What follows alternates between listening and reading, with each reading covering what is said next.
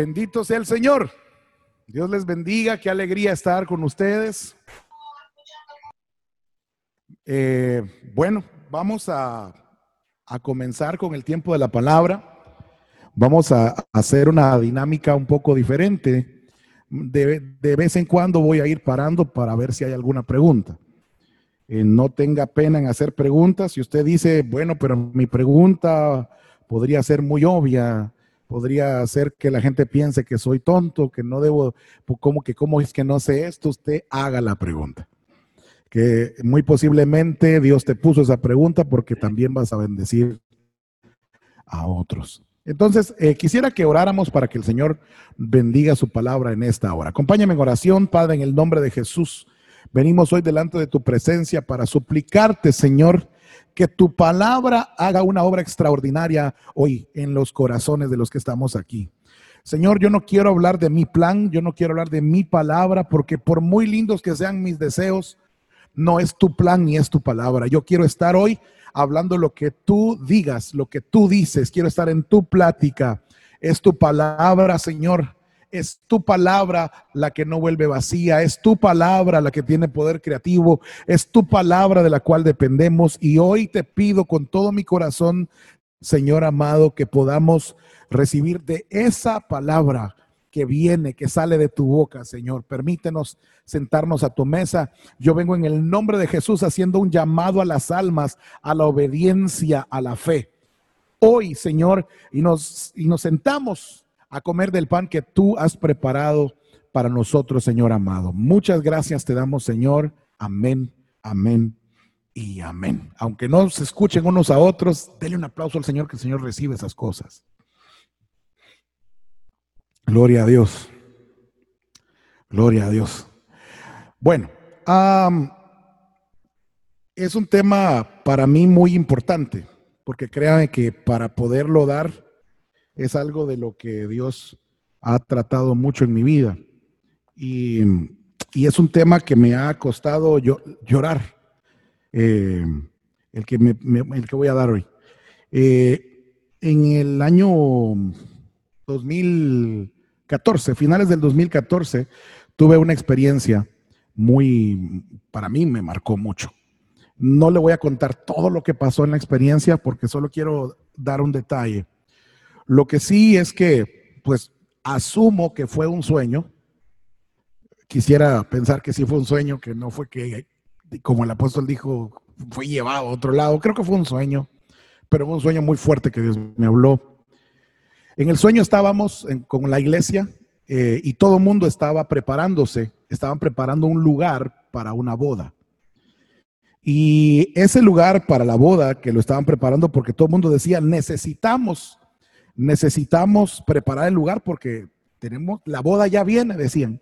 En el sueño yo entendía lo que significaba eso, que significaba pues que la iglesia tiene que prepararse porque vienen las bodas del Cordero. Entonces yo entendía que estaba dentro de una revelación y que eso me querían decir. Pero de la nada aparecí en un segundo piso. Yo no sabía cómo había llegado ahí. Era un cuarto, era un cuarto eh, azul, todo azul y habíamos varias personas y había un ventanal. Al otro lado del ventanal había un hombre parado. Em, y yo me maravillé, dije, ¿cómo es que está ese hombre parado? Porque abajo de él había un gran abismo. Y, y ahí entendí, dije, este es el de la puerta del abismo, este es el que, este es el que, eh, el que está a la puerta y que se para sobre el abismo. Y en eso me tomaron de mis hombros y me sentaron en una silla.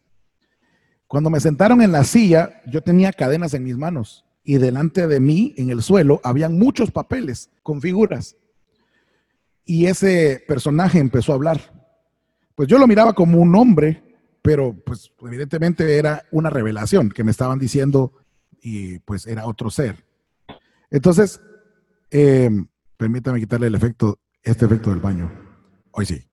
Em, pues yo lo miraba ahí y resulta que cuando él habló, recuerdo yo estaba sentado en una silla con cadenas en mis manos y con un montón de con un montón de papeles con figuras en el suelo. Cuando ese hombre habló, dijo, delante de ti hay 197 pecados. por los cuales no pediste perdón cuando estabas en el cuerpo.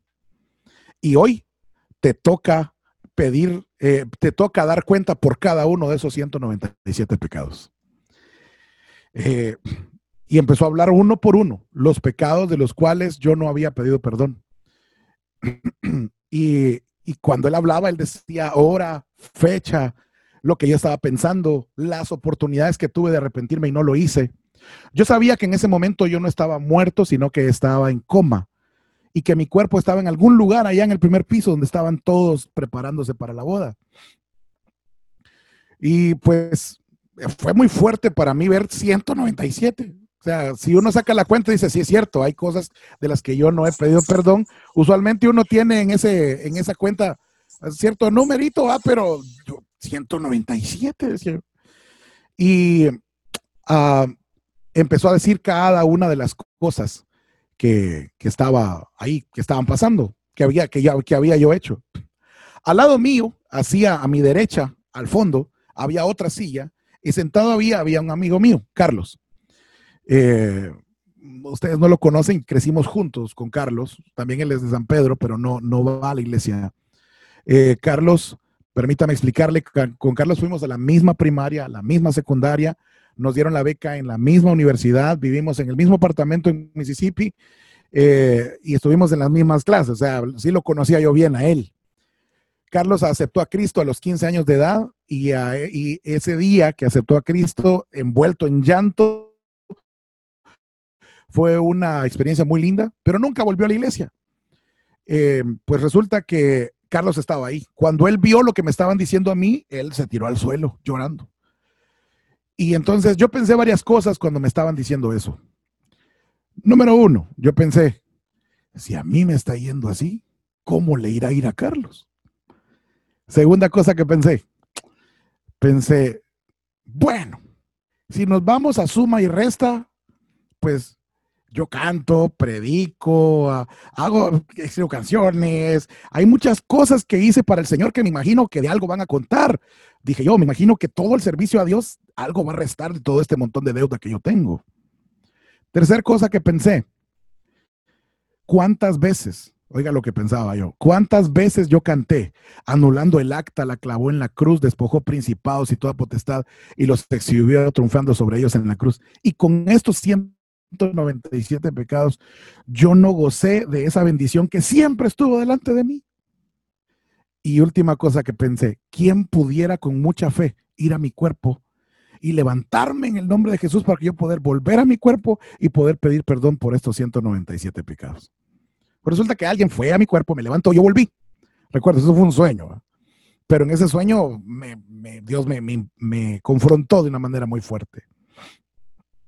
Entonces, cuando yo vuelvo a mi cuerpo y empiezo a buscar para pedir perdón, me encontré a Carlos entre la gente y le dije, ¿qué haces aquí?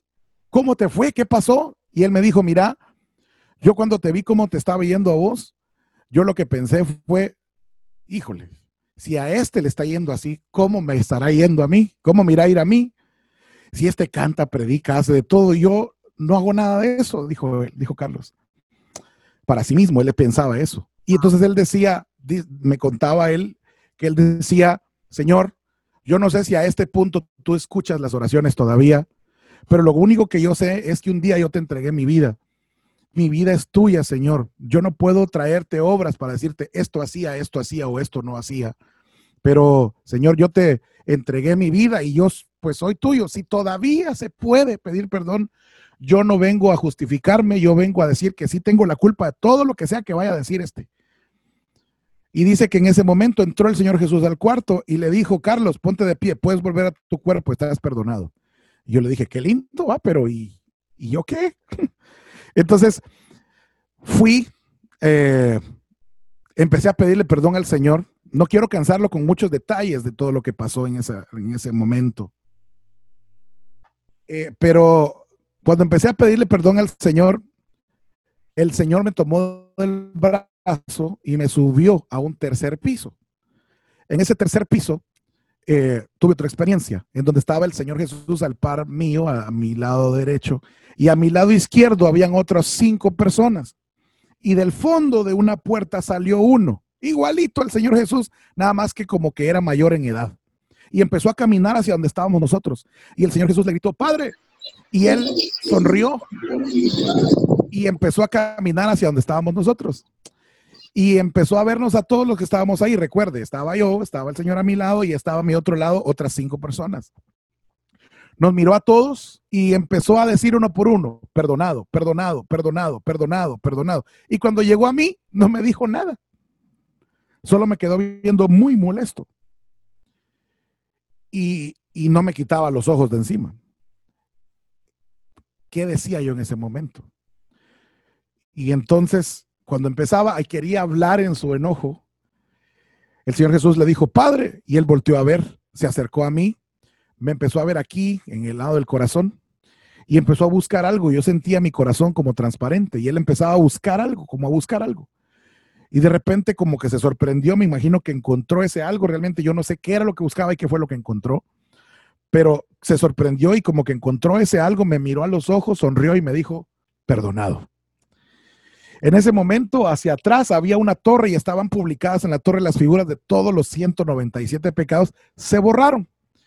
Y pues pasaron otras cosas en el sueño. No, como le digo, no quiero contarle datos, muchos otros datos que realmente no son tan relevantes al punto que quiero hacer esta noche. Cuando desperté, me desperté llorando. Me desperté llorando pensando, yo no soy cristiano, yo no soy salvo. ¿Por qué no me conoció? 197, eh, ¿cuáles son? Empecé a buscar listas, a ver qué hago. Necesito ponerme a cuentas con Dios llamé a mi pastor y le conté el sueño y le dije, yo no soy cristiano. Ya era pastor yo para entonces, ya estaba pastoreando, ya ratos había empezado eh, una obra ministerial. Yo le dije, basado en eso que me acaba de pasar, le dije yo, no, yo no soy cristiano, yo no, yo no he aceptado a Cristo entonces. Y él me dijo, calmate, si sos cristiano, si sos hijo de Dios, solamente que cuando Dios da una revelación, no hay que apresurarse a dar una interpretación sino que con el tiempo que Dios mismo vaya dando la interpretación. Porque si tú empiezas a buscar interpretar, algo vas a salir y tal vez no es lo que Dios quería darte. Eso hace años pasó. Y con el tiempo Dios me ha ido dando varias cosas de las que había en esa revelación. Número uno de lo que entendí es que en aquel lugar donde estaba yo con Carlos, él me mostró básicamente la parábola del publicano y del fariseo siendo Carlos el publicano y yo el fariseo, en donde Carlos decía, yo soy culpable, yo tengo la culpa. Y yo decía, yo canto, yo predico, como decía el fariseo, este, pues no soy ladrón como los demás, o sea que sí era ladrón, ¿verdad? Soy ladrón, pero no como los demás, y este está peor, así que doy diezmo, doy esto, doy lo otro, o sea, queriendo compensar una cosa con otra. Eh, y siguiente cosa que vi en ese sueño de lo que quería comentarles hoy es que cuando en el sueño yo estaba delante del Padre, no presumo decir que vi a Jesús y que vi al Padre, porque en un sueño el Señor le revela cosas a uno que realmente no son así. Usted me dirá, ¿cómo era su rostro? Yo estoy seguro que no lo vi como Él es.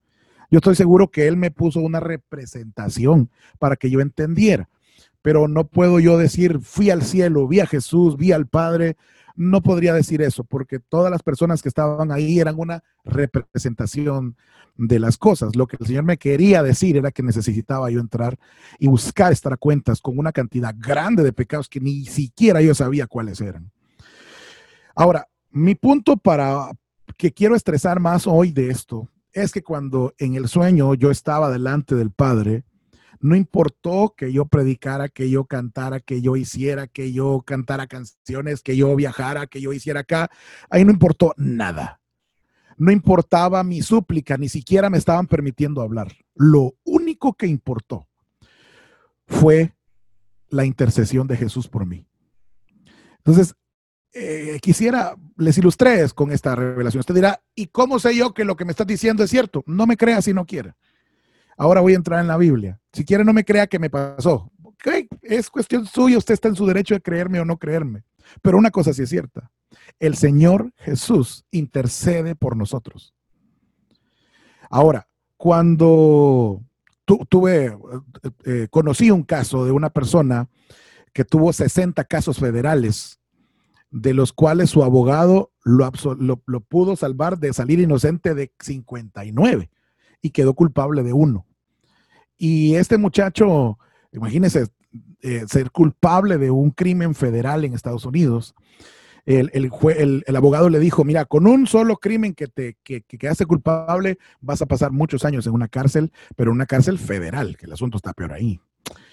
Eh, pero vamos a hacer una cosa, le dijo el, el, el, abogado a este muchacho. Le dijo, no te voy a decir por qué, solo quiero que me hagas caso. Este año, porque la, el, juez para decirte cuál va a ser tu sentencia, se va a tardar un año. Este año, la mayoría de gente que queda, que queda culpable del día en que, en que le dan la, la sentencia, ah, perdón, el día en que los declaran culpables hasta el día en que se los llevan a la cárcel, se vuelven eh, alcohólicos, eh, o sea, se vuelven las peores personas porque saben que pues van a, su vida está contada, o sea, van a perder su libertad. Le dijo el abogado a este muchacho, no te voy a decir por qué, solo haceme caso, quiero que seas el mejor ciudadano que existe. Quiero que te cargues de ir a las escuelas de los niños pobres y les enseñes música de gratis. Quiero que vayas y ayudes. Quiero que des dinero a estas. Y lo hizo hacer una serie de cosas y en todo se tomaba fotos y documentaba todo lo que hacía. Y el abogado le dijo, no te voy a decir ni por qué, porque si te preguntan, no me conviene que sepas. Entonces llegó el día en que el juez le iba a decir cuántos años le tocaban y en qué cárcel federal lo iban a meter. Y en ese momento, antes de que hablara el juez, el abogado dijo, ¿puedo acercarme? Y el juez dijo, acércate le dijo al abogado, se acercó, le entregó un folder. Mire esto. Y empezó el, el, juez a ver el folder y cuando vio todo lo que ese hombre había hecho, dijo, ¿cómo voy a meter a la cárcel a una persona tan buena? No puedo privar a la sociedad de estas cosas. Claro, sigue siendo culpable. No te voy a absolver de tu crimen, pero te voy a dar cárcel domiciliaria con tal de que sigas haciendo todo esto. Y el hombre pasó toda su condena en su casa yendo a hacer las cosas. O sea, el abogado sabía por qué le había pedido las cosas. ¿Qué quiero decir con todo esto? Y con lo que le conté anteriormente. El Señor Jesús es tu abogado, pero el problema muchas veces es no tener comunión con el abogado, no saber qué argumentos o qué indicaciones te está dando tu abogado, sino solo saber, ah, tengo abogado, hay que ver qué hace por mí. No, necesitamos saber específicamente qué cosas son las que ese abogado nos está diciendo para saber cómo es que va nuestro caso. Entonces yo quisiera hablarle en esta hora de las peticiones de Jesús por nosotros. Mi tema eh, va a empezar, vamos a empezar hablando de eso, las peticiones de Jesús por nosotros. Ese es ah, mi tema. Permítame ver si puedo compartir aquí.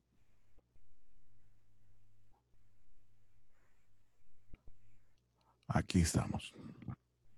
Las peticiones de Jesús por nosotros. Ese es el nombre de mi tema. Entonces, eh, mire lo que, lo que varias de las cosas, eso se encuentra en Juan 17, todo el capítulo Jesús está hablando, está dando peticiones por nosotros. Entonces, eh, si vamos leyendo, nos vamos a ir dando cuenta de que en el capítulo 17 de Juan, Jesús habla muchas cosas. Perdón, que no, no sé cómo hacer para, para yo ver solo la, ver yo solo la pantalla que estoy.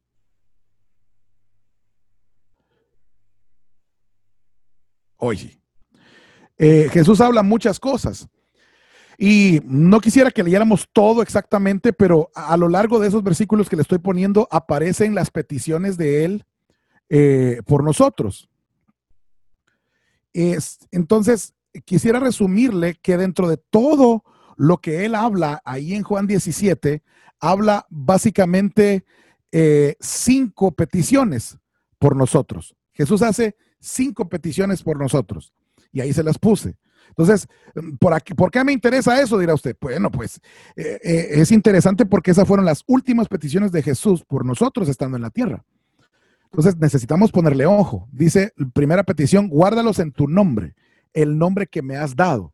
Eso tiene su significado. Segunda petición, que los guardes del maligno. Tercera petición, santifícalos en la verdad. Tu palabra es verdad.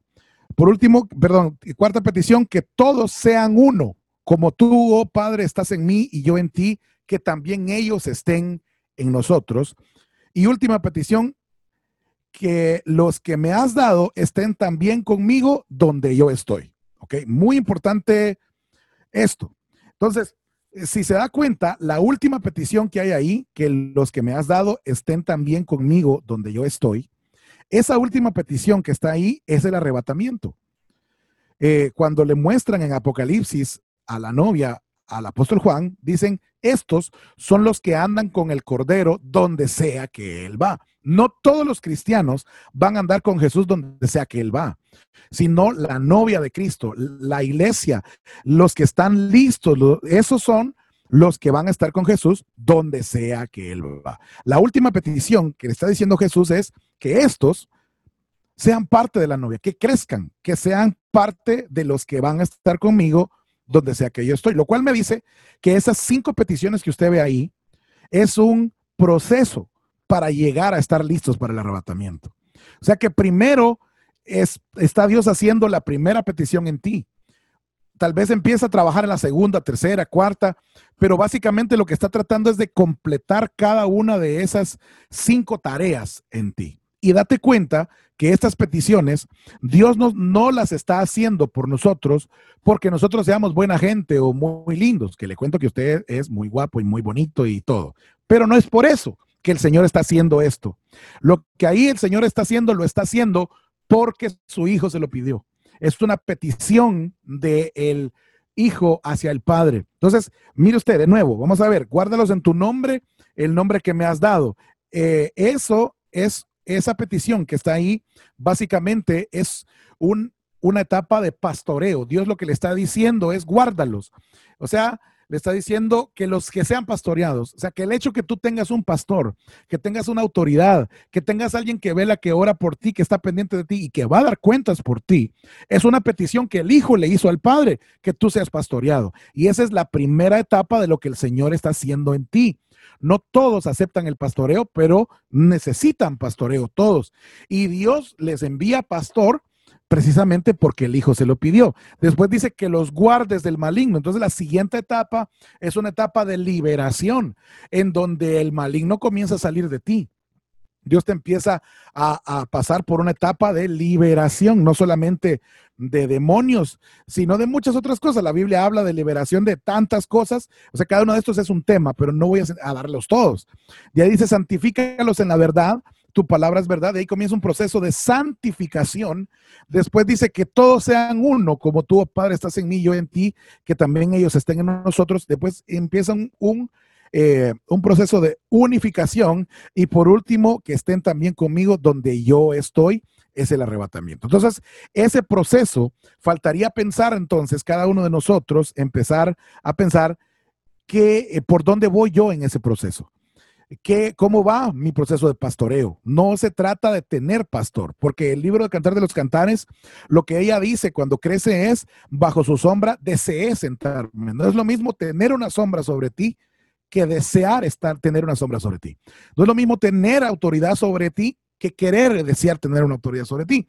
Entonces, ¿cómo va tu proceso de pastoreo? ¿Cómo va tu proceso de liberación? Hay gente que se ofende con eso y dice, liberación, yo no necesito. Entonces, hasta le dicen, tal vez usted, yo no, ¿ah? pero eh, liberación, eh, ¿por qué la dejó Dios ahí? ¿Verdad? Eh, sería de, investigar qué es la liberación, de qué es, de qué cosas. Si usted busca la palabra liberación en la Biblia, va a encontrar que no solamente hay liberación de demonios, sino que hay muchas otras cosas de las que Dios tiene que liberarnos a nosotros. Luego un proceso de santificación, ¿cómo va ese proceso de santificación? Y por eso, y por último, un proceso de unificación antes de ir al arrebatamiento. Entonces yo quisiera, perdón por, el asunto ahí, creo que no entré donde era. Eh, otra vez. Entonces yo quisiera hablar hoy no del proceso de pastoreo, ni del proceso de liberación, ni de santificación, sino que quisiera hablarles acerca del proceso de unificación, de la perfección, de la unidad, porque pienso que es lo último que el Señor está haciendo en la iglesia antes de ser arrebatada. Eh, mira lo que dice aquí, cuando llegó el día de Pentecostés, estaban todos unánimes juntos. Mira cómo estaban, estaban todos unánimes juntos. No dice algunos, dice todos. Y de repente vino del cielo un estruendo como de un viento recio que soplaba, el cual llenó toda la casa donde estaban sentados. Ahora, este es el cumplimiento de una promesa, este es el cumplimiento de un tiempo escatológico para ellos. Este es el cumplimiento de un de algo grande que Dios dio. Pero antes de que de este cumplimiento había unidad. ¿Qué es lo que quiero decir con esto? Viene el cumplimiento de algo grande, que es el arrebatamiento de la iglesia. Y antes del cumplimiento de eso, debe de haber unidad. Eh, vemos varias cosas acerca de la unidad. Ahora, eh, quisiera señalar algo. Miren Romanos 3. Lo que aquí está. Eh, mire lo que Romanos 7 dice. Habla acerca de. Habla acerca de, pues, si lo leemos del versículo 1, el versículo 1 dice, hablo con los que conocen la ley, que la mujer, si mientras, eh, si se divorcia, mientras el otro no muere, ella no está libre de ese pacto, y dice, y que si en vida del marido, estoy leyendo ya lo que está en pantalla, se uniere a otro varón, será llamada adúltera, pero si un marido muere, su marido muere, perdón, es libre de esa ley, de tal manera que si se uniere a otro marido, no será adúltera. Ah, aunque se ha tomado este versículo para ponerlo de regla para gente para que no se pueda volver a casar, eh, yo lo que pienso es que el apóstol Pablo lo que está hablando aquí, porque si usted sigue leyendo en el capítulo 7, lo que está diciendo, así también vosotros, lo que está diciendo es que esta es una sombra que el Antiguo Testamento tiene para que nosotros entendamos que, y, este es mi punto central de esta noche, no podemos unirnos a Cristo si todavía no hemos muerto al pecado. O sea, no podemos empezar el proceso de unidad si primero no empezamos un proceso de desunidad. Necesitamos desunirnos. En mi caso, el Señor me habló de 197 cosas. Necesitamos desunirnos del pecado para, poner, para poder pretender unirnos a Cristo. Estar unido a Cristo no se trata de ser cristiano de haber aceptado a Cristo. Ni siquiera se trata de predicar o de servirle, porque Judas no estaba unido a Cristo en nada. Y, y, Judas era contado entre los cristianos, entre los que predicaban. Entonces, estar unido a Cristo eh, no es solamente de haber aceptado a Cristo. Estar unido a Cristo es haberse separado de lo demás para unirnos a Cristo. Entonces, para ir resumiendo lo que le quiero hablar hoy, es que le quiero hablar acerca de las desunidades.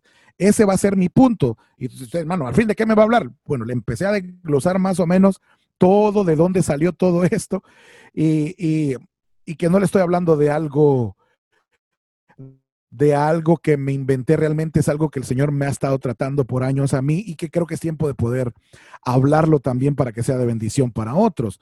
Mira aquí lo que está diciendo eh, el Señor, les está diciendo, dejadlos, son ciegos, guías de ciegos. Y si un ciego guía a otro ciego, dice que ambos caerán en el hoyo. Ahora, note usted que aquí le está diciendo a su gente que los dejen.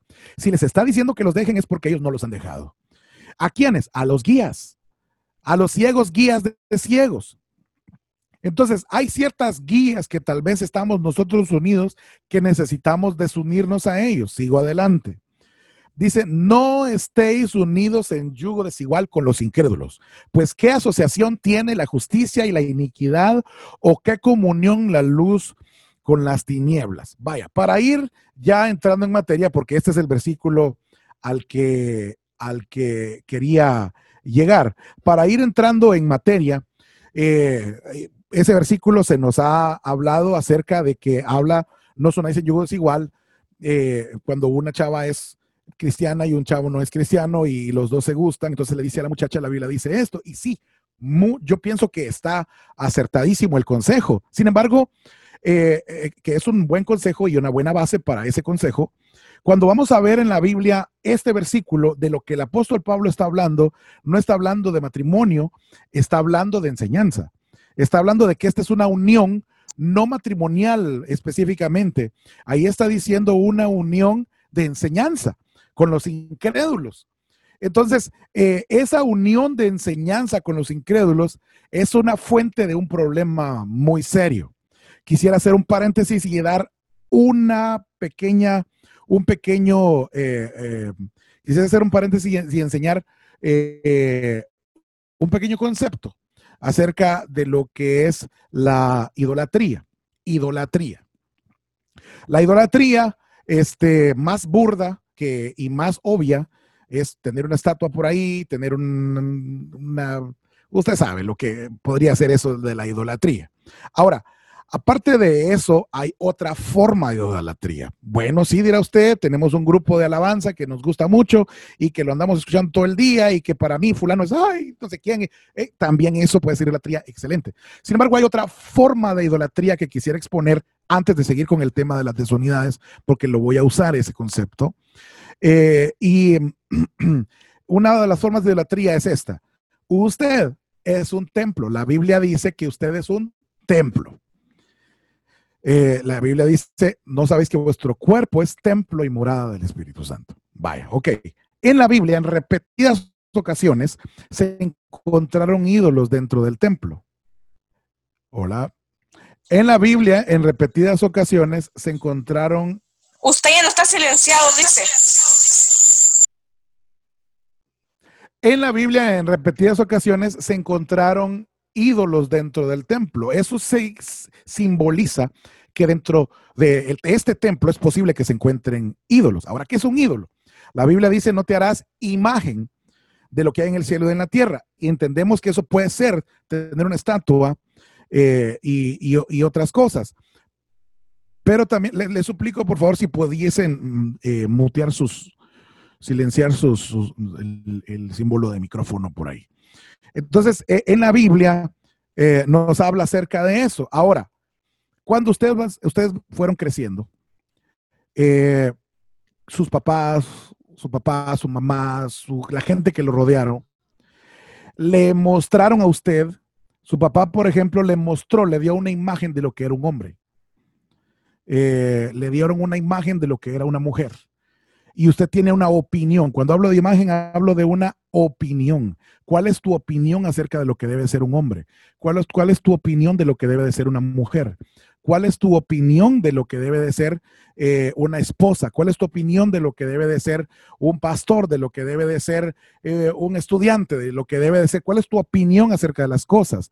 Esas son tus imágenes, tus, tu, tu forma de pensar acerca de esto. Ahora, esas formas de pensar pueden convertirse en ídolos que están aquí adentro. Y ahí adentro estar nosotros adorándolos. Te voy a poner un ejemplo claro para que ya más o menos estar hablando eh, en español de lo que quiero decir. Viene un muchachito a quien le fue mal porque tal vez su papá lo trató muy mal. Y él tiene ese ídolo acá adentro de su papá. Y él viene, hace un voto y dice, nunca le voy a hacer a mi mamá lo, a, mi esposa lo que mi papá le hizo a mi mamá. Y después de muchos años, termina llorando termina mal porque terminó haciéndole exactamente a su esposa lo que había jurado no le iba a hacer a su esposa porque era lo que su papá le hizo a su mamá. Esa persona podría tener un ídolo adentro. Es una estatuita que la está adorando con ese odio, diciéndole te odio y, y no voy a ser como tú. Entonces, ese tipo de ídolos que se generan dentro del corazón del, muchacho o de la muchacha. Una imagen de mujer, una imagen de muchacho. Tal vez eh, el, muchacho tiene una imagen equivocada de lo que debe de ser una persona. Tal vez dice, yo cristiano como ese no voy a ser. Y ya se formó una imagen y empieza un proceso de idolatría dentro de él. Cerramos un poquito el concepto y quiero ahora sí traer el versículo para empezar a ver eh, de qué cosa nos vamos a desunir. Usted, hermano, usted está hablando de una cosa y luego de otra y luego de otra. Tranquilo, ahorita lo vamos a costurar todo y lo vamos a poner junto. Lo bonito es que veo que está, el número se ha mantenido, están aquí, están poniendo atención y hasta donde veo las caritas están así. O sea que están poniendo atención. Entonces, vamos a, quisiera eh, ponerles el versículo para que ustedes vean. Eh, Estoy tratando de compartir mi, pantalla, pero no me lo permite. Ahí está. Eh, quisiera compartir el, versículo para que miráramos eh, más o menos este proceso de degradación en la unidad con las tinieblas. Mira bien, no estáis unidos en yugo desigual con los incrédulos. No estáis unidos en yugo desigual los incrédulos. Esa palabra yugo desigual es una palabra compuesta en el griego esa palabra extraña que aparece ahí arriba, jutero su huevo, eso. No soy griego, así que no sé cómo pronunciarla. Pero el diccionario dice que es la unión de esta palabra con esta palabra. Que la primera palabra es diferente y la segunda palabra es enseñanza apostólica.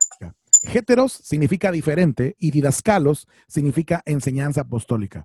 Entonces dice, no estéis unidos en diferente enseñanza apostólica con un incrédulo.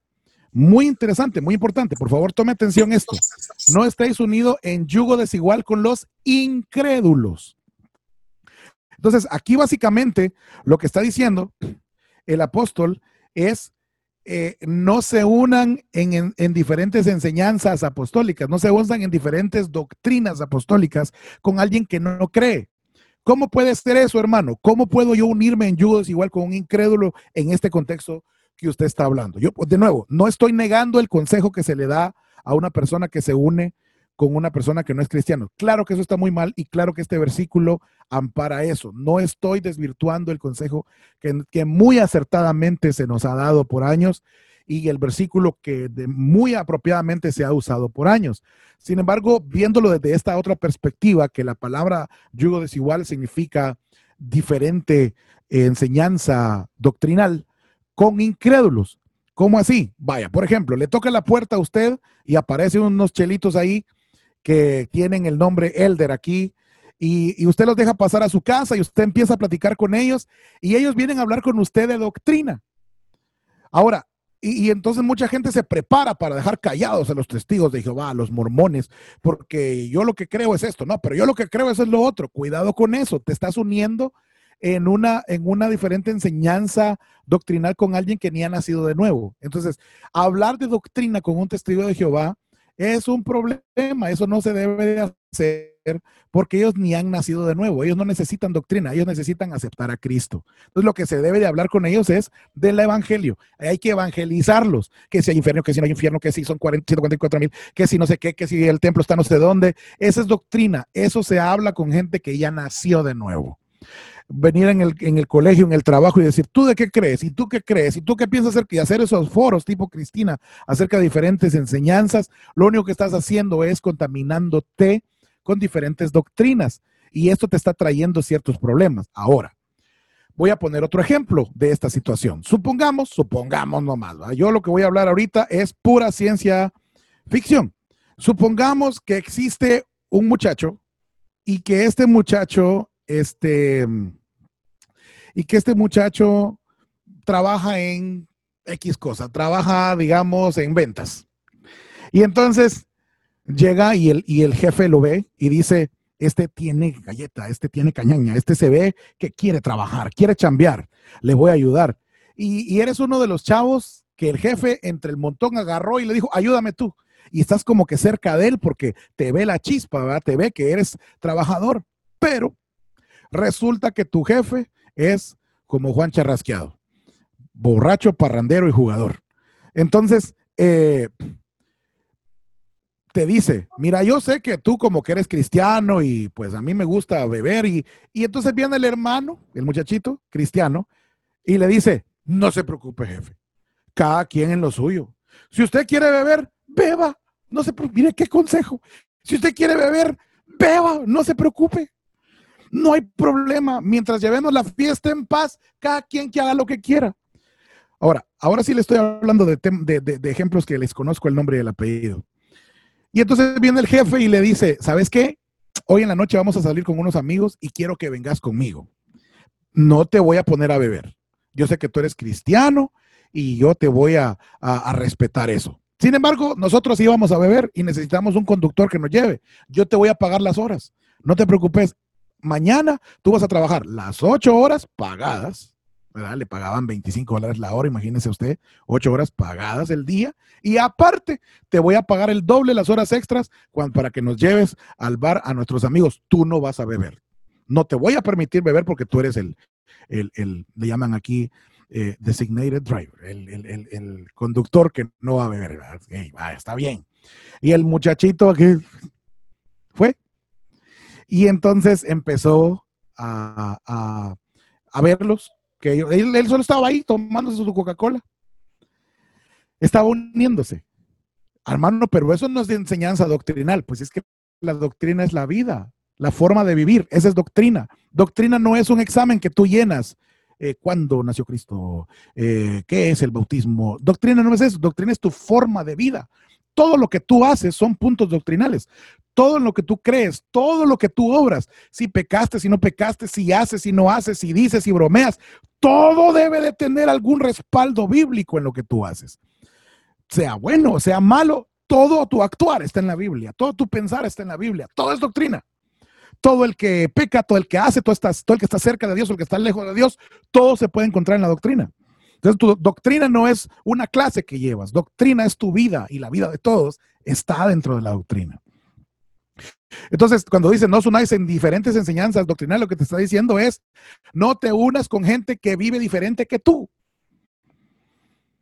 Entonces, comenzó el muchachito este que le cuento, a crear una realidad alterna, según él, por, para ganar puntos con el jefe, para ganar más dinero, porque podía llevar más dinero a su casa. Imagínese usted que la parranda esa terminó a las 11 de la noche y de, de 5 de la tarde a 8 de la noche el tipo ganó 50 dólares la hora.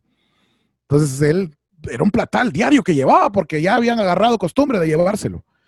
Entonces, él estaba teniendo una realidad alterna. Él decía, no les voy a, porque ellos le decían, hermano, lo estamos corrompiendo. Y él decían, no se preocupen, tranquilos. Yo llevo mi vida como la quiero llevar y ustedes llevan su vida como la quieran llevar. ¿Qué consejo? Entonces, eh, se unió en yugo desigual con estos incrédulos. Hizo una amistad, hizo una realidad alterna. Entonces, eh, quisiera que comenzara usted a ver el, proceso de degradación que la palabra nos dice eh, en este versículo. Vamos a ver si lo vuelvo a poner. Quiero volver a, a compartir mi pantalla, hermano.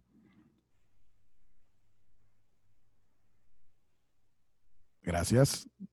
Entonces quisiera, quisiera ponerle ahora sí el versículo. Mire usted, el proceso de degradación de unirse Primero dice, porque qué asociación. Lo primero que sucede es una asociación.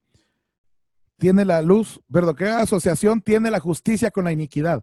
Lo siguiente dice, o qué comunión la luz con las tinieblas. Después de la asociación, comienza una comunión. Siguiente versículo. O qué armonía. Ah, los, después de la asociación viene la comunión y después viene la armonía. Tiene Cristo con Belial o qué tienen en común. Ya después la persona comienza a tener cosas en común. Entonces, primero comienza una asociación, luego la comunión, luego la armonía, luego comienza a tener cosas en común. Y la última pregunta dice, ¿o, qué acuerdos? Acuerdos tiene el templo de Dios con los ídolos. O sea, lo último que pasan son pactos. Ese proceso de, de degradación comienza con una asociación, luego una comunión, luego una armonía, luego comienza la persona a tener cosas en común con los incrédulos y luego comienza teniendo pactos. El templo de Dios, que somos nosotros, con los ídolos. Recuerde que le hablé de la idolatría, le hablé de los ídolos, que son las imágenes que tenemos adentro por heridas del alma, a las cuales nos recordamos y decimos, yo quiero ser como fulano o no quiero ser como fulano. ¿ah? Eh, y por último, dice, por tanto, salid en medio de ellos y apartaos dice el Señor, y no toquéis lo inmundo y yo os recibiré. Tome, toque usted, tome usted en cuenta que lo último que está diciendo es yo lo recibiré. O sea que aquí está hablando con gente que cree que está con él, pero no están con él porque Dios no los ha recibido. Entonces, puede que pensemos que estamos con Cristo, pensamos que estamos unidos, pero si todas estas cosas se cumplen en nosotros, puede que de nombre seamos cristianos, puede que de costumbre seamos cristianos, puede que vamos a un lugar donde van cristianos. Y aunque sí, Dios, eh, eh, tú aceptaste a Cristo un día, tú no estás unido con Cristo, ya tú estás lejos del Señor y Dios te quiere recibir, pero los requisitos para recibirte es salgan de en medio de ella, de ellos y apártense o sea, que está hablando con alguien que está en medio de ellos. Luego que se aparte de ellos y luego que no toque lo inmundo. Y entonces el Señor te va a recibir. Ahora, notemos esa asociación con quién es. ¿Con quién es? Eh, dice, perdón, esto creo que está repetido acá. Dice, no estéis unidos en yugo desigual con los incrédulos. Pues, ¿qué asociación? Mire, la asociación tiene la justicia con la iniquidad. O sea que la asociación realmente no era con tu jefe, el borracho. Tu jefe, el borracho, era lo que estaba usando la iniquidad para tener asociación contigo. Entonces la asociación es con una ente horrorosa. Es la asociación con la iniquidad. Luego dice, ¿qué comunión tiene la luz con las tinieblas? Entonces la comunión no era con tu jefe, era con las tinieblas. La armonía era, dice Cristo con Belial, mire la armonía con quién es, con el diablo mismo. Y dice, ¿qué tienen en común? Entonces comienzas a tener algo en común con los incrédulos y luego un pacto con los ídolos. Ahora, eh, quisiera describir un poquito este proceso. Asociación, ¿qué será esto? ¿Cómo lo ponemos eso en términos prácticos? Bueno, asociación es cuando tú comienzas a crear esa realidad alterna. Note el término que estoy usando, realidad alterna, una doble vida. Tal vez tú en tu trabajo ya empiezas a tener bromitas de doble sentido con los demás, empiezas a tener otro tipo de lenguaje con los demás, porque quieres ganar puntos con tu jefe, con tus amigos, para que te consigan mejores contratos, para tener una mejor vida y, te, según tú, llevarle algo eh, mejor sustento a tu familia. Pero mi realidad, dice el muchacho, mi verdadera realidad es que voy a la iglesia, soy cristiano, adoro al Señor, danzo, canto, bailo, eh, recojo la ofrenda, me la gasto. O sea, soy un, eh, esa es mi realidad, es que soy siervo del Señor. Esto es solamente para ganar puntos por ahorita, ¿me entendés? ¿Me entendés? Es solo para medio eh, ver qué hago para, para, para, encontrar un mejor sustento, pero esa no es mi realidad. Yo sé que no está malo, pues, dice, yo sé que está malo, dice el muchacho, pero hay cosas que uno tiene que hacer, pues, para abrirse campo en la vida. Y comenzaste a tener una asociación. Esa mentira que tú estás viviendo te asoció con, un, con, con la iniquidad, con incrédulos. Luego empieza a tener una comunión, porque eso que hiciste un día para ganar aquel contrato de invitar a tu amigo y empezar a contarle los chistes más horribles que te sabías, y entonces tu amigo cree que, tu, el muchacho se cree que sos su amigo y te da el trabajo, se volvió algo constante, ya lo empezaste a hacer una y otra y otra y otra vez. Y aquella realidad alterna ya no solo fue una vez que lo hiciste, sino que ya comienzas a tener comunión. Ya es una comunión que tienes con las tinieblas. Entonces ya esa ya no es un episodio, sino que es una doble vida. Comenzaste a tener esa comunión. Luego dice que lo que tiene es una armonía. ¿Qué es la armonía? Bueno, armonía es que los pensamientos y preceptos de estas personas, usemos el ejemplo que usé del muchachito este que, se iba de, conductor designado de, del jefe y de sus amigos, él escuchaba las cosas que decían sus amigos, los amigos del jefe y, su jefe, y escuchaba lo que decíamos en la iglesia. Y entonces este, el muchacho comenzaba a decir, bueno, estos están locos, estos, estos amigos de mi jefe, ¿cómo van a decir eso? E, entonces, con el tiempo, después de tener una asociación y una comunión, él comienza a tener una armonía. ¿En qué, en qué momento comienza a tener una armonía? En el momento en que le hacen más sentido el concepto de los locos aquellos, de los, eh, de los borrachos amigos de su jefe y del jefe, a lo que los hermanos de la iglesia. Comienza a pensar que lo que los hermanos de la iglesia están diciendo son locuras, son boberías, son cosas de viejitos, son puras tradicioncitas, pero realmente quienes tienen razón son estos. Si para eso estos tienen eh, doctorados y tienen maestrías, son gente que ha viajado mucho. ¿A dónde ha ido el pastor? ¿Eh? ¿A dónde ha viajado? ¿A quién conoce? Son la misma gente de la cuadra, mientras que esta gente conoce más. Entonces estás teniendo una armonía, estás armonizando.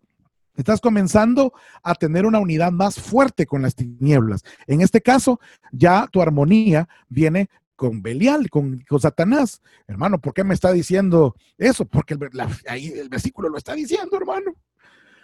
Luego resulta que comienza otra grada hacia abajo y comienza a tener en común. ¿Qué es esto? Empiezas ya no solo a pensar que ellos tienen razón, sino a actuar como ellos actuarían, a hablar como ellos hablarían. Tu acento empieza a cambiar como el acento de ellos. Comienzas a tener bromitas como ellos las tienen. Los hermanos de la iglesia te empiezan a, de la iglesia te empiezan a ver extraño, empiezas a, a decir, ¿cómo ha cambiado este hermano? Pero él dice, ahora soy popular. Antes era un muchachillo ahí, todo miedosito. Esa personalidad la odio. Esta nueva personalidad es la que amo. ¿Por qué? Porque has tenido una asociación. Aquello que antes era una, eh, antes era apenas una realidad alterna que lo hiciste solo para ganar un contrato, comenzó a ser una comunión, se convirtió en una armonía, luego se convierte en tu forma de ser. O sea, se está convirtiendo ahora en tu realidad. Entonces la mentira que estás viviendo ahora más bien es la de la iglesia. Y por último, un pacto con los ídolos. O sea, lo que Satanás quería era llegar a tener conexión con aquellas heridas que tienes en tu, en tu alma, con aquellas ideas, con aquellas formas de pensamiento que tienes en tu alma, porque la Biblia dice que el ídolo por sí mismo nada es pero que atrás de cada ídolo hay un demonio. Eso es lo que precisamente el diablo quiere hacer, llegar a poner ahí adentro uno de sus entes para que entonces esas ideas, ya sea por odio o por amor, según, eh, te, te, comiencen a, te comiencen a controlar y comienzan a suceder lo que son pactos. ¿Cómo así pactos? Imagínense, por ejemplo, que el muchachito este en medio comienzan a hacer pactos de borrachos, que según ellos son boberías, pero no son ninguna boberías. Vamos a brindar. Este, y el que, que, no sé, empiezan a decir cosas bien, bien, bien feas. Imagínense uno de los pactos que pareciera, pareciera poca cosa, pero es un pacto al final del día con un ídolo. ¿Cómo ha sido un ídolo? Bueno, tal vez el muchacho está casado es un muchachito recién casado, con un matrimonio joven, y él dice, fulana, una muchacha que no es su esposa, para mí es la mujer más bella que existe. Qué belleza esa mujer. Qué mujer. Él en su mente, esto es algo que no lo dice a nadie, pero es una imagen que vive dentro de él, que esa mujer es la mujer más bella que hay. Y comienza y hace un pacto y dice, yo sí le soy fiel a mi esposa, pero si me hiciera caso esa chava, uh, quién sabe. Según él, son tonterías que está pensando y lo que está haciendo es poniéndole precio a su santidad, precio a su fidelidad. Y ese pacto vive ahí y tal vez nunca va a pasar que la chava le haga caso, pero hizo un pacto. El punto aquí no se trata de lo que haces, se trata de los pactos, de las ataduras que tienes, de qué tan atado está tu ser a este último proceso. ¿Por qué no me puedo levantar espiritualmente? Porque has llegado, has pasado de una asociación a una comunión, a una armonía, a tener en común a un pacto. ¿Cuántos de esos pactos hay? ¿Cuántas cosas? Por ejemplo, novias que tuviste o novios que tuviste. ¿Qué cosas pasaron? Tal vez guardas en tu en tu, eh, ¿cómo se llama? Eh, en tu cuarto, en tu closet, una camisa que te regaló una fulana por allá. Tú dices, bueno, ya corté con ella, ya me consagré, ya estoy en los caminos del Señor otra vez. Sí, pero ¿qué pasó ese día que te regaló la camisa? ¿Qué se dijeron? ¿Qué hicieron? ¿Qué pasó? ¿Qué pactos pasaron? Yo no estoy diciendo, bota la camisa, eso lo va a decir tu pastor. Acércate a tu pastor y háblale las cosas para que él te aconseje qué es lo que debes de hacer. ¿verdad? ¿Qué cosas debes de hacer con respecto a todas las cosas con las que tienes atados los pactos? Y cuando hablo de esto, usualmente los chavos quieren hablar de los pactos, pero puede que hayan otros procesos empezados que no han llegado a un pacto. Puede que haya procesos en asociación, puede que hayan procesos en comunión, pueden que hayan procesos en armonía y procesos en tener en común, y también puede que hayan procesos que ya estén a la altura de pactos. Y todo eso necesitamos desunirnos de todo esto para poner, poder unirnos a Cristo. Entonces, eh, yo quisiera eh, abrir tiempo a, a preguntas. No sé si alguien tiene alguna pregunta con respecto al proceso de degradación del que hemos hablado.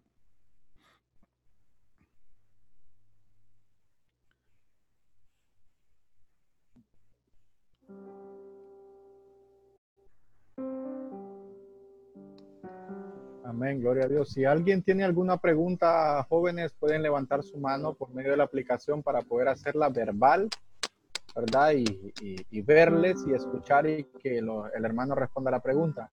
Si usted no quiere hacerlo, ¿verdad? Como las instrucciones al principio, puede escribir directamente a Jóvenes Elín Honduras, el anfitrión, y puede usted redactar su pregunta y nosotros le damos lectura omitiendo su nombre, ¿verdad? Manteniendo siempre el anonimato suyo. Entonces, ahí nos puede escribir perfectamente o levanta su manito para darle la participación y hacer la pregunta correspondiente.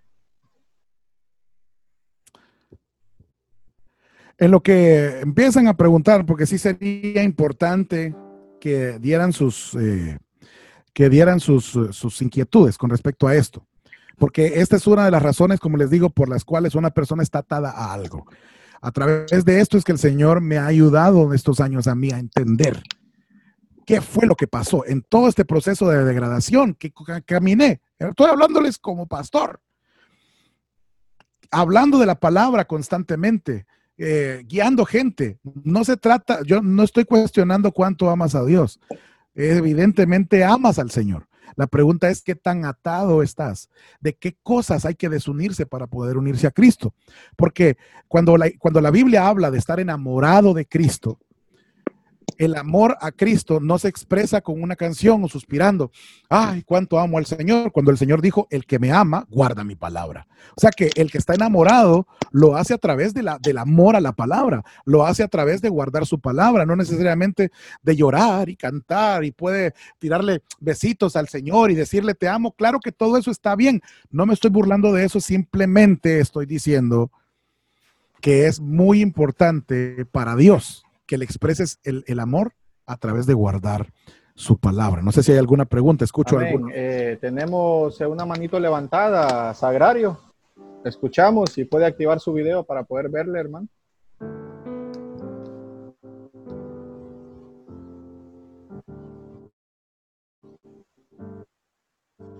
Sagrario, ¿nos escucha? ¿Me escucha? Ahora sí, hermanita, le escuchamos. Ok, tengo una pregunta sobre lo que usted decía, de, que cuando una persona, bueno, que si un novio le regala algo o uno, o uno tiene algo que, o sea, ¿qué consejo daría usted? Usted dice que nos aboquemos al pastor, pero ¿qué consejo daría usted a nosotros los jóvenes? Precisamente eso. Recuerden que la unidad vendría a ser el último proceso. La unidad vendría a ser el último proceso, pero para llegar a la unidad, primero es el proceso de pastoreo. O sea, que una persona que se está desuniendo del mundo para unirse a Cristo es una persona que debería de tener una comunión bien cercana con la persona que le cubre, una persona de, armonía, de, confianza, ¿verdad? Con la persona que le cubre o, con algún ministro que, le cubre, que pueda eh, decir, ah, yo opino que es mejor deshacerse de todo tipo de cosas que te aten. Por cara que sea la camisa, por, pero, pero, pero, de nuevo, ese es un consejo bien general. Habría primero que averiguar, porque con botar la camisa tal vez no resuelve la cosa. Falta ver qué palabras se dijeron, qué cosas pasaron, qué, actos hicieron, porque hay gente que hasta une sangre con otra, hay gente que escribe sus nombres en un árbol y que les parece que esas son cosas vanas y pasajeras cuando puede que sean pactos. Eh, y eso tal vez con una respuesta vaga de este momento no lo podría tanto resolver. Tal vez sea esto una, una, eh, como un indicativo para poder ir y buscar ayuda y en esa ayuda van a encontrar cosas mucho más profundas de las cuales puede hacer eh, encontrar una libertad más, eh, eh, más grande, una libertad mejor de, todas estas cosas, ¿verdad? Pero de nuevo, el pacto llegó porque primero hubo una, hubo, hubo todo el, proceso de degradación, ¿verdad? que hubo una asociación, luego una comunión, luego una armonía, luego tener en común. Entonces el pacto es eso. Voy a poner de nuevo el, proceso de, de degradación eh, completo para que lo miren y lo analicen, porque no es solamente... Eh, ¿Dónde es que? Oh, aquí está. Quiero compartir la pantalla de nuevo, hermano. Ok. Para que lo miren y lo analicen, pero no desde el punto de vista solamente eh, analizando un versículo, sino pongan su vida ahí. ¿Qué cosas, en qué cosas ya hubo una asociación? ¿En qué cosas hubo una comunión? ¿En qué cosas hubo una armonía? ¿En qué cosas ustedes ya tienen algo en común con un incrédulo? ¿En qué cosas ustedes piensan? ¿Cuál es tu concepto acerca del aborto? ¿Cuál es tu concepto acerca del divorcio? ¿Cuál es tu concepto eh, acerca de, tantas cosas? entonces, ¿qué pactos pueden haber? ¿Cuál es tu concepto acerca de tener relaciones antes del matrimonio? ¿Cuál es tu concepto acerca de varias cosas? Tu concepto bien personal, que es posible que si tú difieres en, Cristo en esto, siendo honesto, porque aquí estamos hablando de gente que honestamente quiere servir a Dios y seguir a Dios, porque recuerda que el proceso de unidad es antes del arrebatamiento. Queremos ir a estar ahí. Y si tú quieres, yo pienso que el Señor tiene un plan para ti de estar ahí. Entonces, eh, eh, mm, nótelo, véanlo, si quiere tómele foto a la pantalla y, y, cómo se llama, eh, trate de, ubicarse usted. ¿Qué cosas hay ahí? ¿Verdad? Espero haber contestado la pregunta y también agregué ciertas otras cosas. No, sé si hay... hermano... No sé, si me dejan aportar algo al respecto. Claro, claro, claro. Lo dejamos hablar, hermano Giovanni. Pastor Qué lindo escucharle, pastor. Para poder, gracias, Jorge. Hay que tener mucho cuidado, mucho tacto con respecto a, anatematizar. Anatematizar es llamarle a todas las cosas malditas, ¿verdad? Eh, en primer lugar, tengamos conciencia que el mundo entero está bajo el poder del maligno. Eso no lo quitemos de, nuestra mirada. Que la gran mayoría de cosas que se están gestando, produciendo y haciendo están bajo algún tipo de principio maligno, ¿verdad? Eh, incluso cosas, cosas que no parecen. Les voy a contar una experiencia. Yo le compré a mi mamá, eh, hace muchos años, estaba viva todavía. Le compré a mi mamá un juego de, de perfumes y de jabones especiales para el baño. Pero mi mamá empezó a cambiar su conducta, sí, extrañamente, empezó a cambiar su conducta. Yo empecé a orar, a orar qué había pasado, qué estaba pasando con mi mamá. Y el Señor me habló y me llevó al, al, al, al estuche que yo le había comprado. Era, eran jabones, eran desodorantes, eran perfumes de baño, normales como cualquier otro. ¿Por qué les estoy diciendo esto? Porque como decía Jorge y muy, muy certeramente, ah, tocó el punto de la santificación, de, lo fundamental que es la santificación en la vida de todos nosotros. ¿Qué es la santificación? Que el Espíritu Santo nos sature, ¿verdad? Porque los creyentes debemos de tener ese, ese espíritu despierto, ese espíritu vivo, ese espíritu activo, para que este espíritu nos vaya conduciendo. Acuérdense que Él es el que nos guía toda verdad, toda justicia, Él es el que nos enseña, Él es el que nos muestra, Él es el que nos dice. Estoy diciendo esto yo con el deseo y, de aportar un poco de lo que Jorge está hablando de la degradación. Si bien es cierto, estamos viendo una degradación en todos los aspectos, moral, espiritual, eh, en todos los sentidos, ¿verdad? Entonces, eh, sí, sí es cierto, tenemos que tener cobertura, y tenemos que consultar, pero, pero eh, creo yo que, que sobre todo esto es importante que la vida del Espíritu, la vida increada, que el Espíritu Santo esté creciendo en nosotros para que vayamos nosotros tomando decisiones oportunas, para que vayamos nosotros discerniendo las cosas que no vienen de parte de Dios, para que vayamos nosotros sabiendo qué es lo que Dios nos está enviando o qué nos está enviando el enemigo porque las relaciones sociales pueden ser tretas del enemigo y te pueden enredar. Eh, las conversaciones, acuérdense que eh, corrompen las buenas costumbres. ¿Y cuándo? ¿Cuántas cosas hay en la escritura que pueden afectarnos? Yo tengo una serie de, anotaciones de todo lo que Jorge está hablando muy, muy certeramente y, y, quisiera dejárselas a ustedes. Nosotros los creyentes somos justicia. ¿Qué quiere decir? Tenemos una vida eh, legal, un espíritu que nos enseña, eh, eh, restringido, no, no somos independientes, somos luz, eh, debemos de tener, de tener claro nuestro espíritu abierto para discernir. Somos un, tenemos unción, somos Cristo, ¿verdad? Porque debemos de tener unción. Si la unción se acabó, algo pasó, porque Juan dice que la unción que está en nosotros nos enseñará. Y, por último, somos templo, somos pertenencia.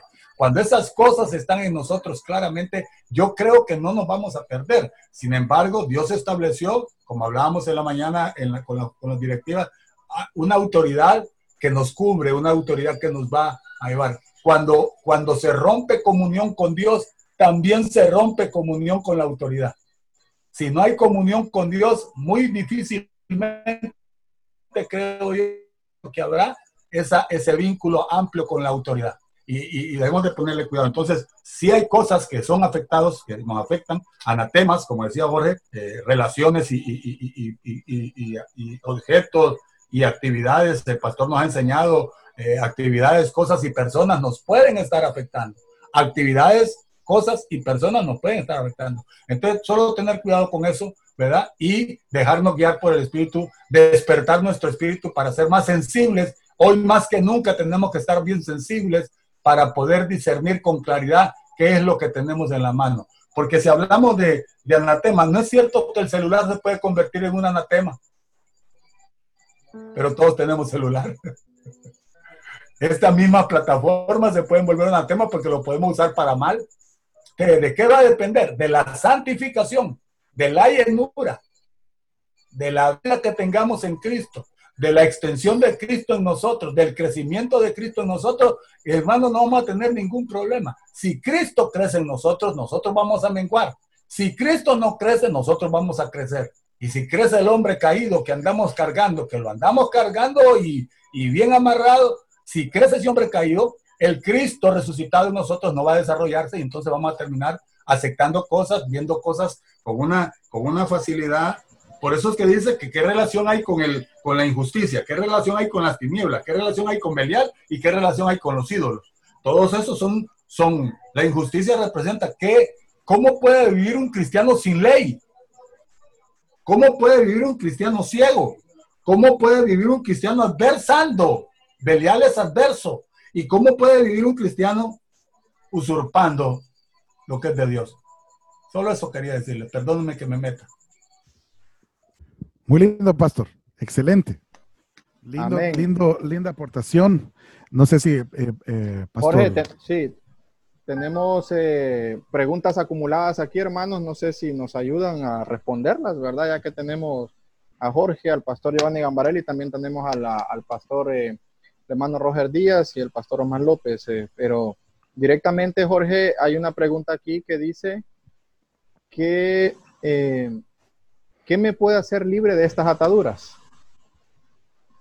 Una pregunta simple, sencilla, pero creo que hay muchos que necesitamos respuesta, ¿no? ¿Qué puede, se puede hacer para ser libre de estas ataduras? Bueno, este, lo, bonito es que reconoce, no, no, no, la pregunta no está diciendo, no está haciendo la en otra persona, sino que la está diciendo en primera persona. El reconocer primeramente ya eso es bastante. Siguiente es acercarse a una persona que le puede ayudar a, llevarlo a la libertad. Porque una persona que está atada, si tiene atadura, no se puede desatar solo. Eh, cuando, cuando, le, cuando este Lázaro sale de la, de la tumba, sale atado. Jesús le dio la vida de nuevo. Y con esa vida Lázaro pudo darse cuenta que estaba atado. Mientras estaba muerto no se daba cuenta que estaba atado. Entonces, cuando devuelve la vida a él, él se da cuenta que está atado. Y Jesús le dice a sus ministros, a sus discípulos, desátelo ustedes. Entonces, eh, una cosa que sí es importante es, si hay ataduras, busca a los ministros que se nos ha dado las órdenes de desatar a los que Dios les ha dado vida. Primero fue la vida para darse cuenta que estaba atado y luego que un ministro lo desate. Preferiblemente el ministro que te cubre, porque a veces eh, dando un tema así me llaman a mí, me escriben pero yo no te puedo dar un seguimiento que te puede dar el ministro que te cubre. Yo no, yo no conozco tu caso desde cero, yo no conozco tu familia. Eh, creo que el ministro que te cubre más acertadamente puede conocer tu caso y te puede dar un, eh, eh, tiene la autoridad para comenzar, tiene una autoridad sobre ti mayor porque espiritualmente tiene un derecho mayor sobre ti que el que pueda tener yo, que estoy tan, tan lejos y no soy tu pastor. Creo que el ministro que te cubre también conoce tu vida, tal vez tu familia y tu trayectoria y te puede dar seguimiento para que pueda haber una libertad mayor. Quisiera dar un, una pequeña también observación yo recuerdo eh, cuando yo estaba niño, los jóvenes de la iglesia era, eh, pues precisamente el pastor Giovanni y, toda su generación. Y cuando yo fui más o menos creciendo, él era, eh, fue, fue presidente de jóvenes. Y una de las cosas, y, yo de metido de niño me iba a meter a, esas reuniones de jóvenes y recuerdo palabras que él decía.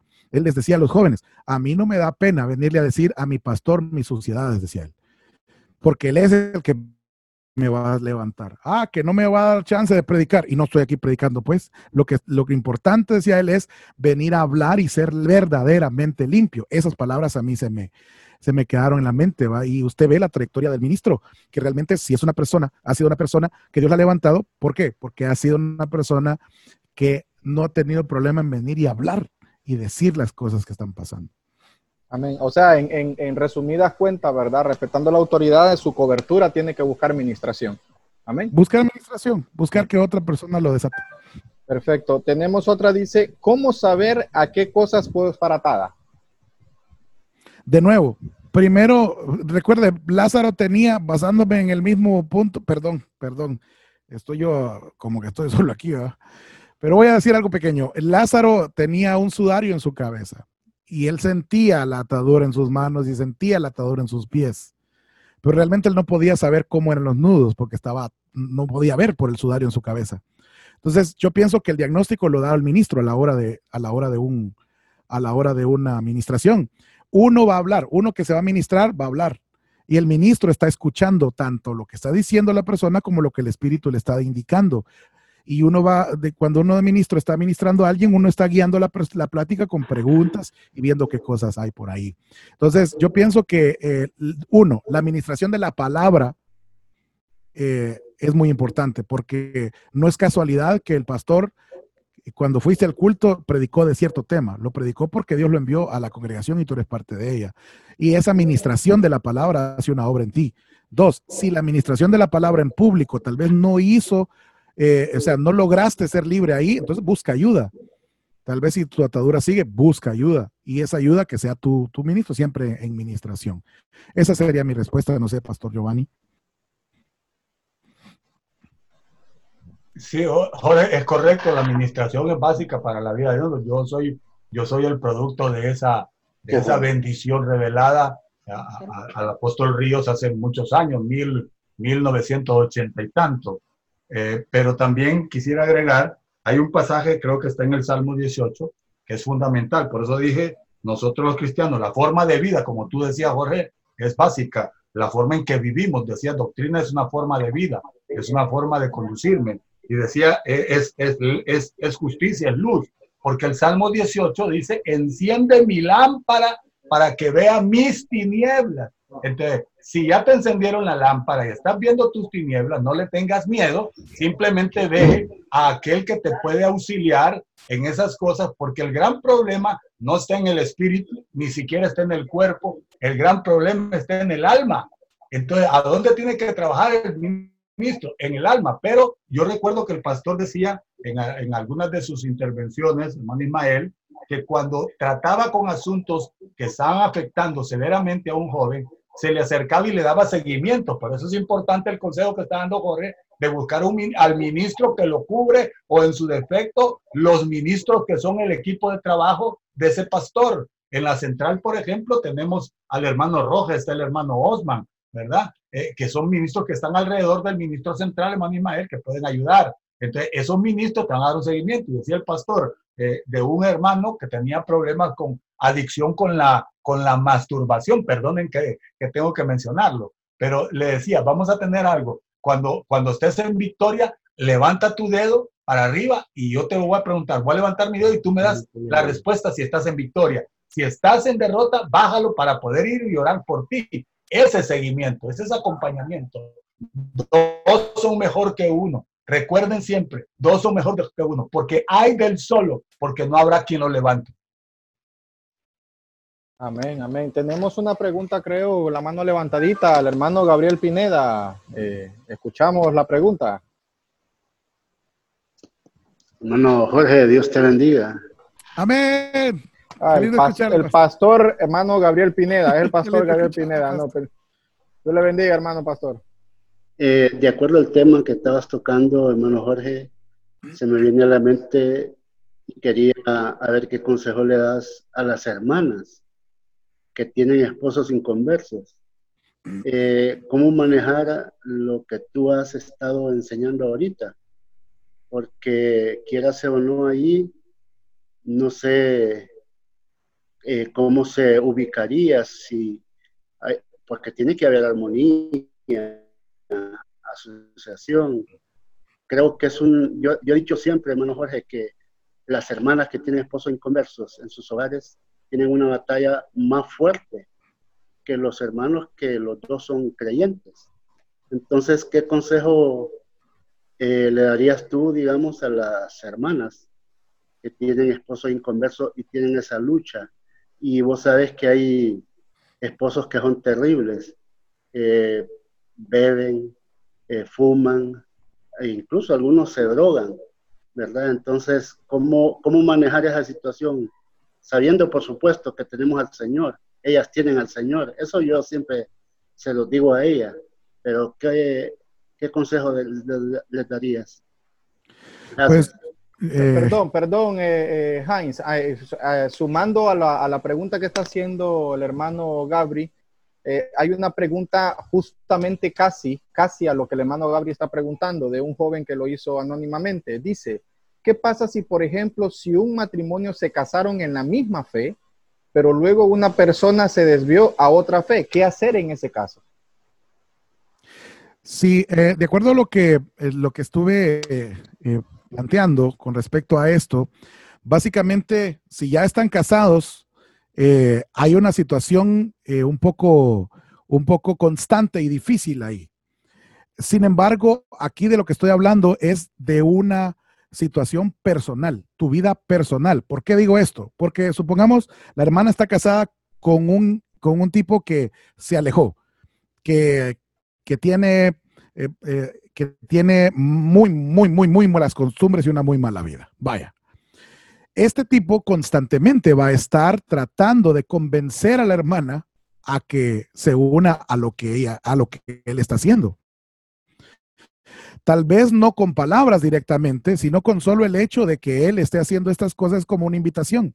Y constantemente a la mente de la hermana va a llegar la voz del diablo diciendo, mejor llevar la fiesta en paz. Es más fácil que tú te hagas a él, a que él se haga a ti.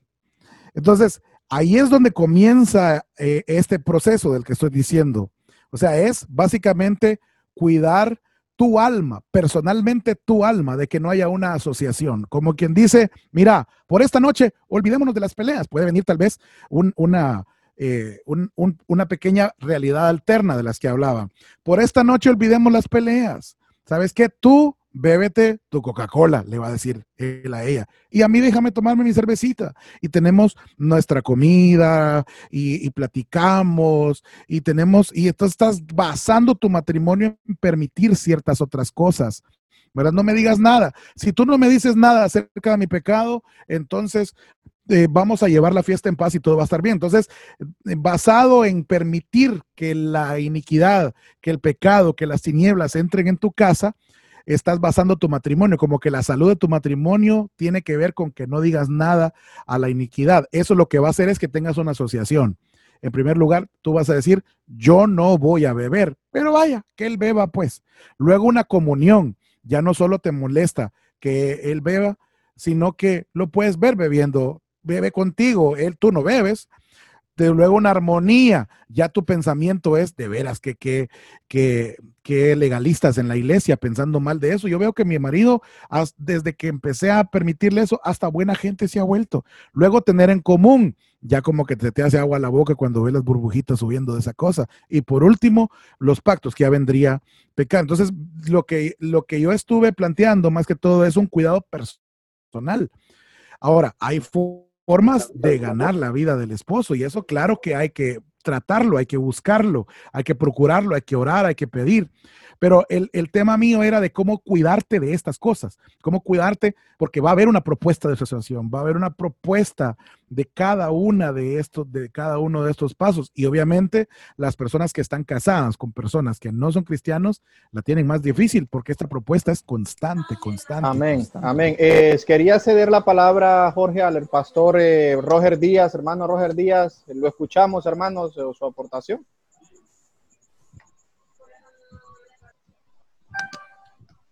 Hermano Roger, Dios le bendiga, le escuchamos. Amén. ¿Me escucha? Ahora sí, mi hermano, le escuchamos. Dios le bendiga. Hola, pastor, bendiciones, qué lindo Dios escucharle. les bendiga a todos. Eh, sentí como que no se le respondió eh, exactamente lo que preguntó el hermano anterior, que era cómo saber de eh, que estoy atado, amarrado. Creo que cuando una persona se siente mal, lo primero que hace es va al médico. La persona que se siente afectada, él sabe exactamente dónde se siente afectado. Y cuando llega el médico, lo, escul- eh, lo esculta, osculta y le comienza a tocar y le, bueno, primero le pregunta, ¿qué es lo que sientes? ¿Por qué vienes a visitarme? Bueno, porque siento un dolor aquí. Inmediatamente el doctor comienza a tocar y está preguntando qué otros síntomas ha tenido. Y a raíz de eso, entonces le da una, le da una diagnóstico qué es exactamente el problema y cuál es la medicina. Es lo mismo que la administración. la persona tiene que saber más o menos cuáles son sus debilidades, cuáles son sus problemas, qué es lo que ha querido libertarse, liberarse siempre y no ha podido, ya más o menos tiene una idea de cuáles son sus ataduras. Ya cuando llega donde el ministro, el ministro comienza a auscultar y llegan a una conclusión y llegan también a un remedio, a una, a una receta para trabajar en la liberación. Amén. Solo eso quería decir. Amén, amén. Gloria Quisiera- a Dios. eh, Quisiera aportar un poquito con la pregunta de- del hermano Gabriel y del hermanito que estaba, estaba haciendo la pregunta. Como dice Jorge muy correctamente, está tratando un asunto personal, ¿verdad? ¿Por qué? Porque en el caso de los hermanos que ya están en esa situación, eh, lo único que les resta es llorar en el altar y clamar al Señor para que las cosas cambien. No les queda otro camino más que llorar.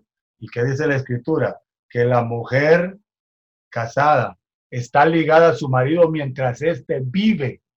Entonces, entonces, si este hombre no cambia, o si esta mujer no cambia, le toca ir al altar y pedir al Señor que, que intervenga a su favor de una o de otra manera, que mueva prodigiosamente su mano. Eh, eh, tenemos el testimonio de, de la, esposa de Papahuicho, no sé si ustedes lo han oído, que por años la estuvo maltratando, borracho, drogo, venía del, del- del- de la calle a golpearla, maltratarla, porque iba un discipulado, porque iba a la iglesia, pero una, una noche, pero la hermana, la hermana Tencha, como le decíamos, pasaba orando, ayunando para que el Señor interviniera con su marido.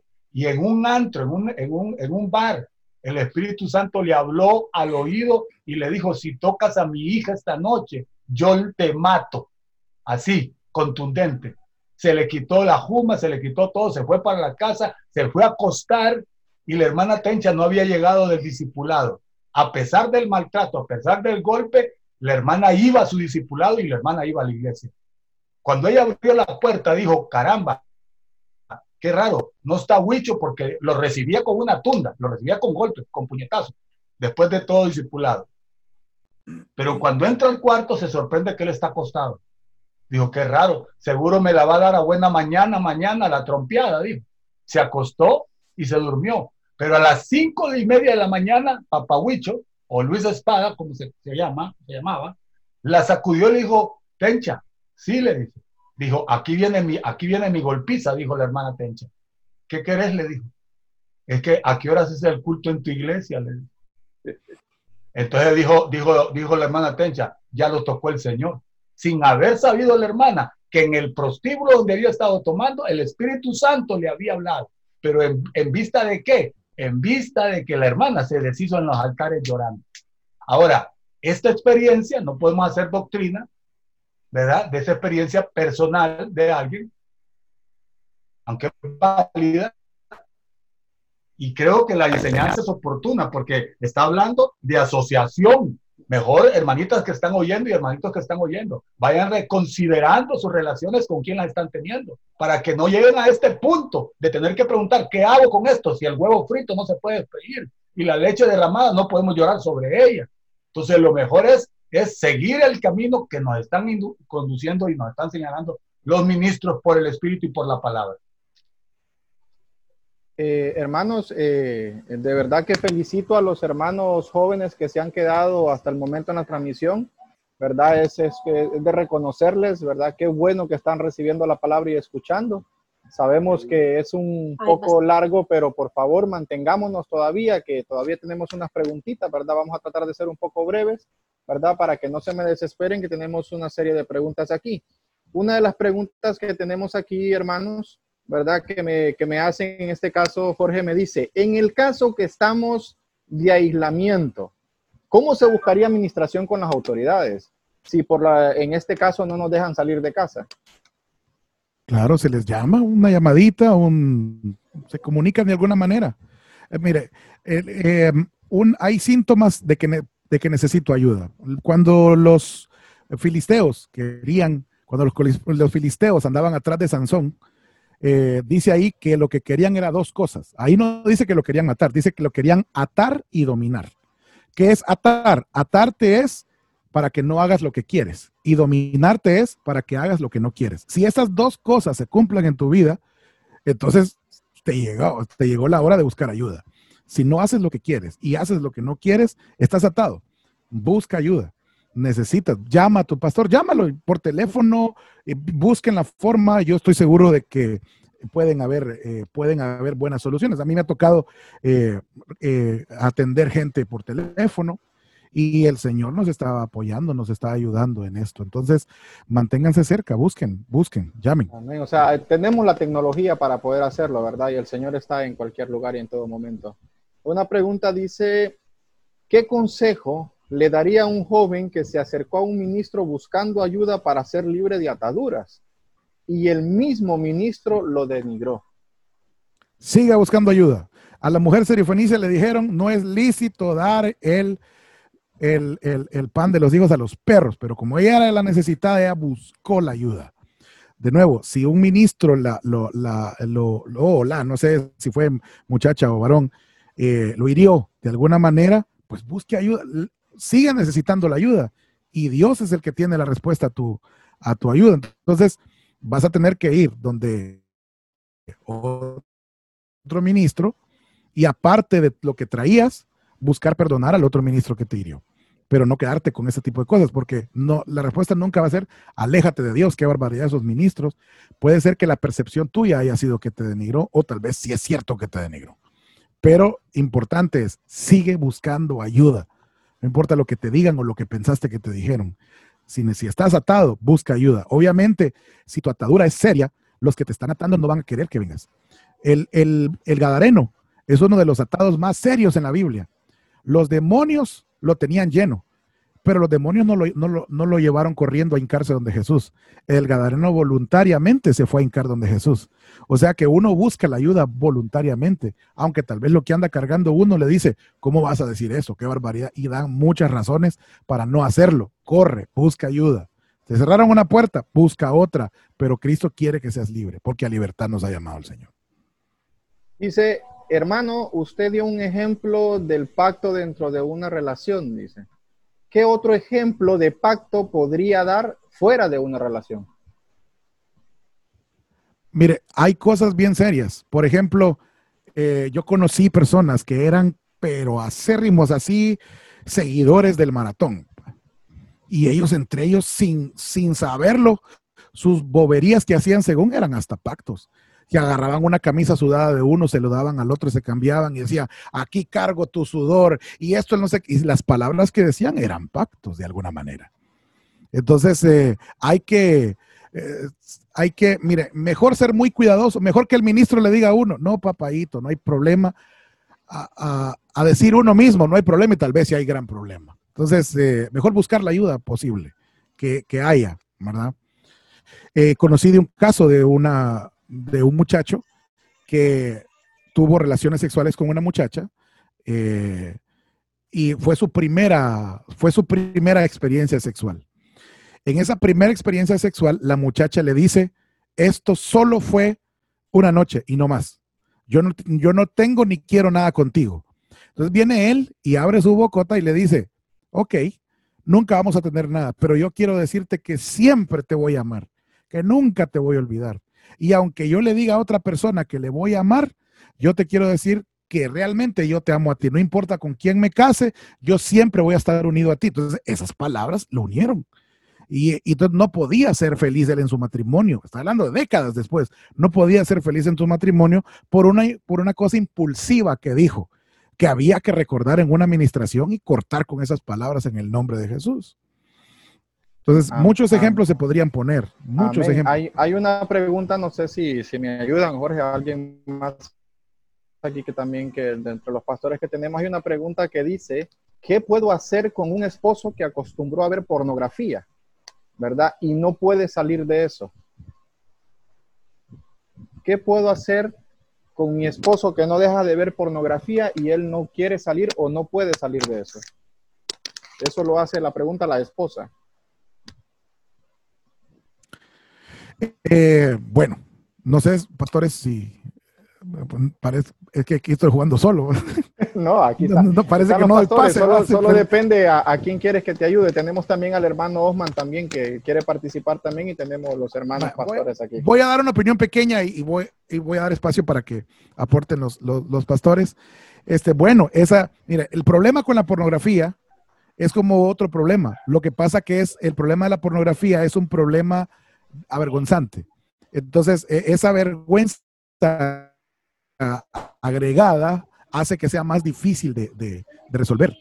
Por ejemplo, el chisme, una persona va a ser mucho más fácil que venga y diga soy chismoso a decir tengo problemas con la pornografía. Entonces, el solo hecho de agregarle esa, eh, eh, esa culpa y esa vergüenza hace que sea más difícil que la persona venga y confiese esto.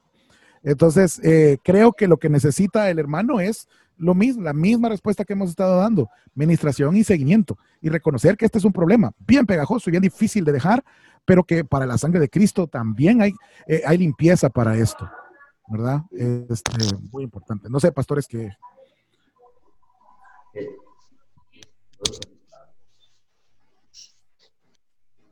Aló, ya. adelante. Sí. Primero que nada, si no quiere ser, si no quiere despegarse de ese mal, eh, eh, está difícil. Tiene que querer ser libre de eso. ¿Por qué? Porque es una adicción. La, la- la- la pornografía es una práctica adictiva. Es una contaminación a los ojos bien fuerte. Es, es una fuerza demoníaca. No es, no es un asunto tan sencillo como se ve. Puede hacer que haya, haya tras de eso intervención de espíritus inmundos trabajando ahí. Entonces, no es una simple ministración como, como algo que con un poquito se va. Es un, es un proceso bien fuerte, mayormente en la medida que se ha llenado de pornografía, en esa misma magnitud, imagínense limpiar la casa en esa misma magnitud. Entonces, primero que tenga que querer, que quiera. Segundo, que se deshaga de las cosas que le están causando ese mal, ¿verdad? Eh, si, si, si, si es el televisor, eh, ya dijimos al principio, dos son mejor que uno, buscar, buscar la asociación de alguien que le pueda ayudar, uno más fuerte, que le pueda ayudar a deshacerse de ese, de ese hábito y por supuesto, indudablemente, eh, el acompañamiento ministerial que es básico para, para poder salir de ahí. No sé el hermano Roger o el hermano Gabriel o el hermano Osman, ¿qué, qué opinan? Amén. Este, Carlitos, eh, Le hermano escuchamos, Giovanni. hermano Osman, le escuchamos. Amén, amén. Jorgito, Dios te bendiga. Dios te bendiga, hermano. Qué bueno ver. Amén, amén. Eh, Giovanni y hermano Roger y Gabriel y Jorgito, aquí hay una pregunta que yo quiero hacerle más que todo antes de, de participar un minuto. Primero, Giovanni, eh, tal vez nos ayuda a ampliar, porque usted toca ese tema muy, muy amplio, ¿qué es atadura y qué no es atadura? ¿Verdad? Porque, ah, vaya, supongamos ahorita acaban de hablar de un, de un problema de, de, de, pornografía, estamos claros que esa es una atadura y que hay espíritus ahí detrás, de- estamos de acuerdo, porque hay acciones que son, eh, ¿cómo les puedo decir?, Eh, producto de la carne. Giovanni en la primera participación dijo algo bien interesante, que yo creo que eso es fundamental, la falta de vida. La falta de vida en cualquiera de nosotros vamos a caer en un estado terrible. Y es ahí donde comienza nuestra alma a afectarse, ¿verdad? Entonces, cuando venimos a buscar ministración por algo, pensamos que es una atadura. Mi pregunta es, ¿puede ser producto de la carne, Giovanni? ¿Verdad? Que no sea una atadura, puede ser que, de repente sea producto de falta de buscar del Señor, producto de- de estarme alejando, todo eso, porque cuando yo me acerco a buscar ministración por un área que yo tengo, recordemos que supongamos ese caso de la, de, de la pornografía, ese es un caso que le, le gusta la carne, muy difícil. Yo- el hermano Giovanni decía, tiene que querer esa persona dejarlo y buscar ayuda, que no va a ser una administración de una noche, de una semana, puede ser que, que- que dure un poquito de tiempo, ¿verdad? Entonces, mi pregunta clave es esta. ¿Cómo, cómo diferenciar, hermano Giovanni, Jorgito o cualquier pastor, eh, qué es atadura y qué no es atadura? Esa es la pregunta. Es que, es que el hermano Jorge dijo claramente, atar los filisteos quisieron atar y quisieron qué? La otra Dominar. cosa, dominar. Atar y dominar. Dominar. E- Está correcto y, y está bien señalado ahí. Ahora, ¿por qué pudieron atarlo y por qué pudieron dominarlo? Es otro, es otro tema. Recuerden que él tuvo una conducta repetitiva, a pesar de que sus autoridades le decían no, no, no, fue cayendo, cayendo, cayendo hasta que fue atado y fue dominado. Y al final, a eso, a eso el, apóstol Río le llamaba consagración tardía. Le entregó al Señor lo, que, lo, lo único que le quedó, lo poquito que le quedó de la vida. Entonces, esa, esa, esa necedad per- persistente nuestra de ciertas prácticas nos llevan a eso que estaba diciendo Jorge, qué bonita la figura que sacó, atar y dominar. No tanto le interesa. Yo he dicho, y lo voy a volver a repetir, al diablo no le interesa sacarnos de una iglesia, al diablo nos interesa eh, anularnos en la iglesia. Que no, que no seamos ¿qué? nada, que no sirvamos para nada, que estemos frustrados, que estemos estorbados. Entonces, yo creo en lo personal que el crecimiento de Cristo internamente va a ir liberándonos, porque, porque aún los ministros que ministramos tenemos, tenemos cierto límite, no llegamos hasta donde podemos llegar. Hay ministraciones que son necesariamente profundas, que solo el Espíritu del Señor puede llegar ahí, a- únicamente por el Espíritu. Y lamentablemente no siempre estamos en el Espíritu. Perdonen que estoy diciendo esto, es una verdad. No Así siempre es. estamos en el Espíritu. Entonces hay cosas que el Señor conoce. Por eso dije, si enciendes la lámpara, te va a alumbrar tu tiniebla y te va a señalar dónde está tu mal. Entonces hay cosas que debemos de darle prioridad al Espíritu Santo para que vaya quitando, quitando, quitando, quitando. Que es lo que nos ha enseñado nuestro pastor, la transformación, quitando lo viejo para poner lo nuevo. Y ahí vamos caminando. No podemos decir que los que estamos aquí hoy, pastores o no pastores, de- eh, estamos totalmente libres. Tenemos todavía cosas que, en las que nos inclinamos y tenemos todavía cosas que tenemos que estar peleando constantemente. Hermano. Roger, hermano Amén. Eh, bueno, no sé si alguien más tiene alguna aportación. Tenemos unas Yo sí. preguntas aquí. Ah, hermano Roger. Ok. Está muteado, hermano Roger, no lo escuchamos. El micrófono, quítelo ahí. Quiero, quiero, quiero confirmar lo que, lo que el pastor Giovanni dice sobre la pornografía. Es una adicción, es como drogarse, es como la cocaína, como la marihuana, que poco, poco a poco se va haciendo tan, tan necesaria que la persona busca esta situación y realmente se mueven espíritus. El, el demonio, el diablo aprovecha para meter espíritus en la persona, tanto así que lo vuelve tan pervertido que de la pornografía terminan después eh, las cuestiones de la, la pederasta, pederastía, cuestiones de sexo de niños y de animales y cosas así, ah, partiendo de que miraron una vez pornografía, voltearon a ver otra vez pornografía, se fue haciendo un hábito hasta que se volvió un vicio y luego tomado por espíritu, ya la persona ya no necesita solo administración, necesita liberación Amén. un equipo de liberación para volverlo otra vez a su estado normal. Pero como decía también, decían ustedes, es necesario que la persona quiera.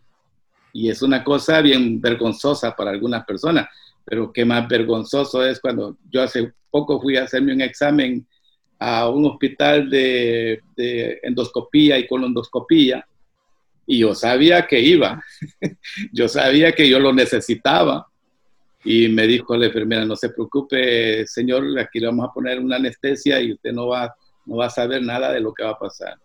Me durmieron y cuando corté me despertaron, ya estuvo. Me, me vieron todo lo que tenían que ver, pero eran médicos, eran personas que están acostumbradas a estas cosas que no les sorprende nada. Entonces, yo no perdí nada, al contrario, me pude dar cuenta de que era mi problema y lo solucioné porque un especialista me dijo, la medicina es esta y esta y esta. Entonces, una persona que está en ese vicio sí necesita liberación, definitivamente. Está muy profundo como para ya no tener dominio de sí mismo, para poder decir, ya no más, no. Él quiere dejar eso, pero es más fuerte el espíritu que se mueve en la pornografía y por lo tanto necesita liberación. Amén. Eh, quisiera aportar algo a lo que han dicho los pastores muy, muy, muy acertadamente, viendo desde el punto de vista de, de Sansón. Eh, una cosa muy importante es que los filisteos lo querían atar con cadenas de bronce. Y la palabra bronce, en, en la palabra bronce, la palabra hebrea que aparece ahí, bronce, está íntimamente ligada con la palabra vergüenza. Entonces, la- las cadenas que los filisteos querían ponerle a Sansón eran cadenas, en otras palabras, cadenas de vergüenza. Ahora, recuerde usted que para que los filisteos lo ataran, que era una atadura que Sansón no quería, primero pasó por tres ataduras que Sansón sí quería. Porque él, él voluntariamente dijo, átenme. Él sabía lo que Dalila quería. Él lo que quería era lucirse. Él lo que que- quería era lucirse que iba a poder desatarse. Entonces él quiso desatarse, con, quiso, quiso, las ataduras que él pidió fueron tres. Él pidió mimbre verde, él pidió eh, la primera cuerdas nuevas y la tercera fue eh, las trenzas que las ataran a un, a un, eh, a una estaca. Entonces, ese es un proceso de degradación de ataduras que Sansón pidió. Él pidió. Él voluntariamente pidió que lo ataran con, con primero mimbre verde. Y, y cuando vamos a ver el- en el diccionario lo que significa mimbre verde, significa estar sobrado, significa me canso, significa yo puedo con esto. Entonces, primero hay una actitud de que esto es una cosa tan sencilla de que yo peco hoy, me, arreglo mañana, peco hoy, me arreglo mañana. Esa es la primera atadura de Sansón. La segunda atadura de Sansón, que, cuerdas nuevas, lo que denota son nuevos retos. Ya no solo me ato con esto sencillo, sino que ando buscando otras ataduras un poquito más serias. Y la tercera es la- la- la- las trenzas atadas a una estaca en el suelo. Eso es cuando ya tus pensamientos, ya no puedes pensar en otra cosa más que la sociedad. Cuidado, porque esa es la última atadura antes de la atadura de, la- de la- de las cadenas de bronce. Que esto es ya algo involuntario. Él ya no, ya no pudo librarse de eso. Y lo que siguió es que le quitaron los ojos, le cortaron eh, el pelo, le quitaron los ojos. Quitarle el pelo es, cuando él dice que me quiten el pelo, eso lo que representa es yo puedo sin mi autoridad, yo puedo sin mi cobertura, yo puedo seguir adelante sin que nadie me cubra, yo puedo solo y, vo- y saldré de esta sin, que nadie lo haga. Yo no pienso que Sansón fue bruto al decirle a Dalila algo que él no sabía que Dalila iba a hacer. Yo pienso que Sansón lo que estaba haciendo era probando a Dios, como quien dice, ¿quiénes son estos, estos eh, perdedores sin mí? Dios, aunque me corten el pelo, yo sé que esto va a seguir esto de las fuerzas. Cuentos de mi mamá son de que si yo me corto el pelo, esas fuerzas son mías, no son de Dios. Corten el pelo y van a ver. Y él voluntariamente hizo que le cortaran el pelo y terminó en que el, el- diablo lo ató de una manera que no se pudo atar más, solamente entregando, eh, entregando su vida. Y, y Sansón murió atado, eh, porque eh, él muere y a él no le quitaron las cadenas. Las cadenas seguían ahí cuando él murió. Entregó su vida y sí, sirvió, mató más filisteos que nunca, pero murió atado. Entonces, cuando las tres ataduras que uno sigue, y una última cosa que quiero aportar es que mm, en este camino de ataduras siempre hay un asistente, siempre hay una Dalila, siempre hay un- una persona que es una asociación, como lo hablábamos, que está asistiendo al diablo en cómo es, porque recuerde que los filisteos fueron donde ella a decirle ayúdanos. Siempre hay alguien que se está ayudando, de quien se está ayudando el enemigo, y usualmente es alguien que tú no estás dispuesto a dejar, que tú escondes en las administraciones, tú no hablas de ese amigo, de esa amiga, porque no quieres que te digan, déjelo, sabes que es obvio que te van a decir que la dejes. ¿Qué tan obvio? Una filistea y prostituta, no digamos, ¿quién no le hubiera aconsejado a Sansón que la dejara? Entonces él no estaba dispuesto a dejar a, a- a esa mujer. Y una última cosa, hoy sí una última cosa, de verdad, ¿quién te enseñó? Jesús, perdón, el Señor le dice a Adán, cuando Adán viene con su problema, lo primero que le dice es, ¿quién te enseñó? Hay mucho joven que fue su papá el que le enseñó a ver pornografía, que fue alguien que admiraba mucho, que fue una autoridad que le dijo, debes de hacer esto, esto es de hombres. Entonces, eso es muy importante saber, que, que saques a la luz quién te enseñó, porque de eso depende mucho. Si usted se da cuenta, Adán nunca dijo que el diablo le había enseñado. Él estaba cuidando esa amistad. Él, él nunca dijo, nunca le contestó la pregunta a Dios. Entonces, esa es una de las cosas que hay es importante ir a ver quién te enseñó, porque es una atadura muy seria, muy dura, muy difícil y que solamente trayendo la verdad. ¿Qué será más? Voy a abrir una pregunta para que todos se la contesten a sí mismo. ¿Qué será más fuerte? ¿Las tinieblas o un cristiano lleno del Espíritu Santo? La mayoría de gente contesta y dice un cristiano lleno del Espíritu Santo. Bueno, apaga la luz de su cuarto ahorita de noche, cristiano lleno del Espíritu Santo, a ver si se van las tinieblas. Lo único más fuerte que las tinieblas es la luz. O sea que por muy lleno del Espíritu Santo que tenga, que estés, si tú tienes cosas en secreto, esas cosas secretas en tinieblas son más fuertes que tú. Tienes que traerlas a la luz para que pierdan poder. Tienes que traerlas a administración. No puedes mantener las cosas en tiniebla y pretender que solo porque te pusieron la cabeza en, la mano encima vas a ser libre. Tienes que traer las tinieblas a la luz. En el momento en que traes las tinieblas a la luz, las tinieblas pierden poder inmediatamente. Entonces es importante traer eso. Di, ¿quién te enseñó? ¿Qué es lo que has estado haciendo? ¿Y por qué parte de las ataduras vas? Y si ha sido voluntario, no le eches la culpa a otros. Esa sería mi aportación tenemos, a lo que...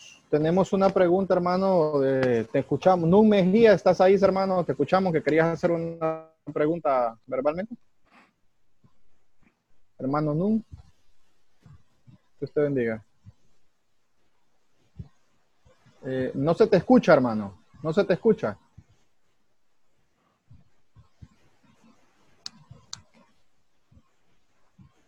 Sí. Desactiva tu micrófono, tus audífonos, si, si eran Bluetooth, desactivarlos y solo habla directamente con el speaker de tu aparato.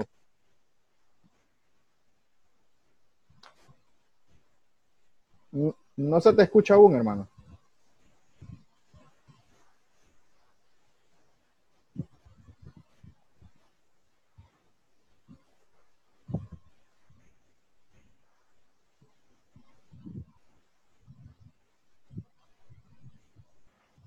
Bueno, mientras, no se te escucha, hermano, mientras resolves el problema del audio, eh, el hermano Marvin Paz, eh, ¿querías comentar algo, hermano Marvin? Dios le bendiga, ¿me escuchan? Amén, te escuchamos. Eh, solo invitarle a los jóvenes a que persistamos en la reunión porque el tema es muy importante y ya se revolvieron las aguas y es necesario la oración para que de repente eh, con la oración comienza el proceso de, limpieza y de purificación. Entonces es muy importante que persistamos en la reunión para que eh, podamos ser partícipes de la oración final. Amén, amén. Creo que sí, hermano, yo creo que estamos llegando en el, un punto, se nos estamos quedando un poco cortos, creo, con el tiempo. No sé si entramos a una oración, eh, hermanos, para, poder eh, orar por, los, por todos los que aún todavía están, eh, para seguir, porque realmente hay muchas incógnitas. No sé, Nun, si pudiste arreglar tu audio para poder hacer tu pregunta o me la haces por escrito para que no te vayas sin, sin contestar tu pregunta.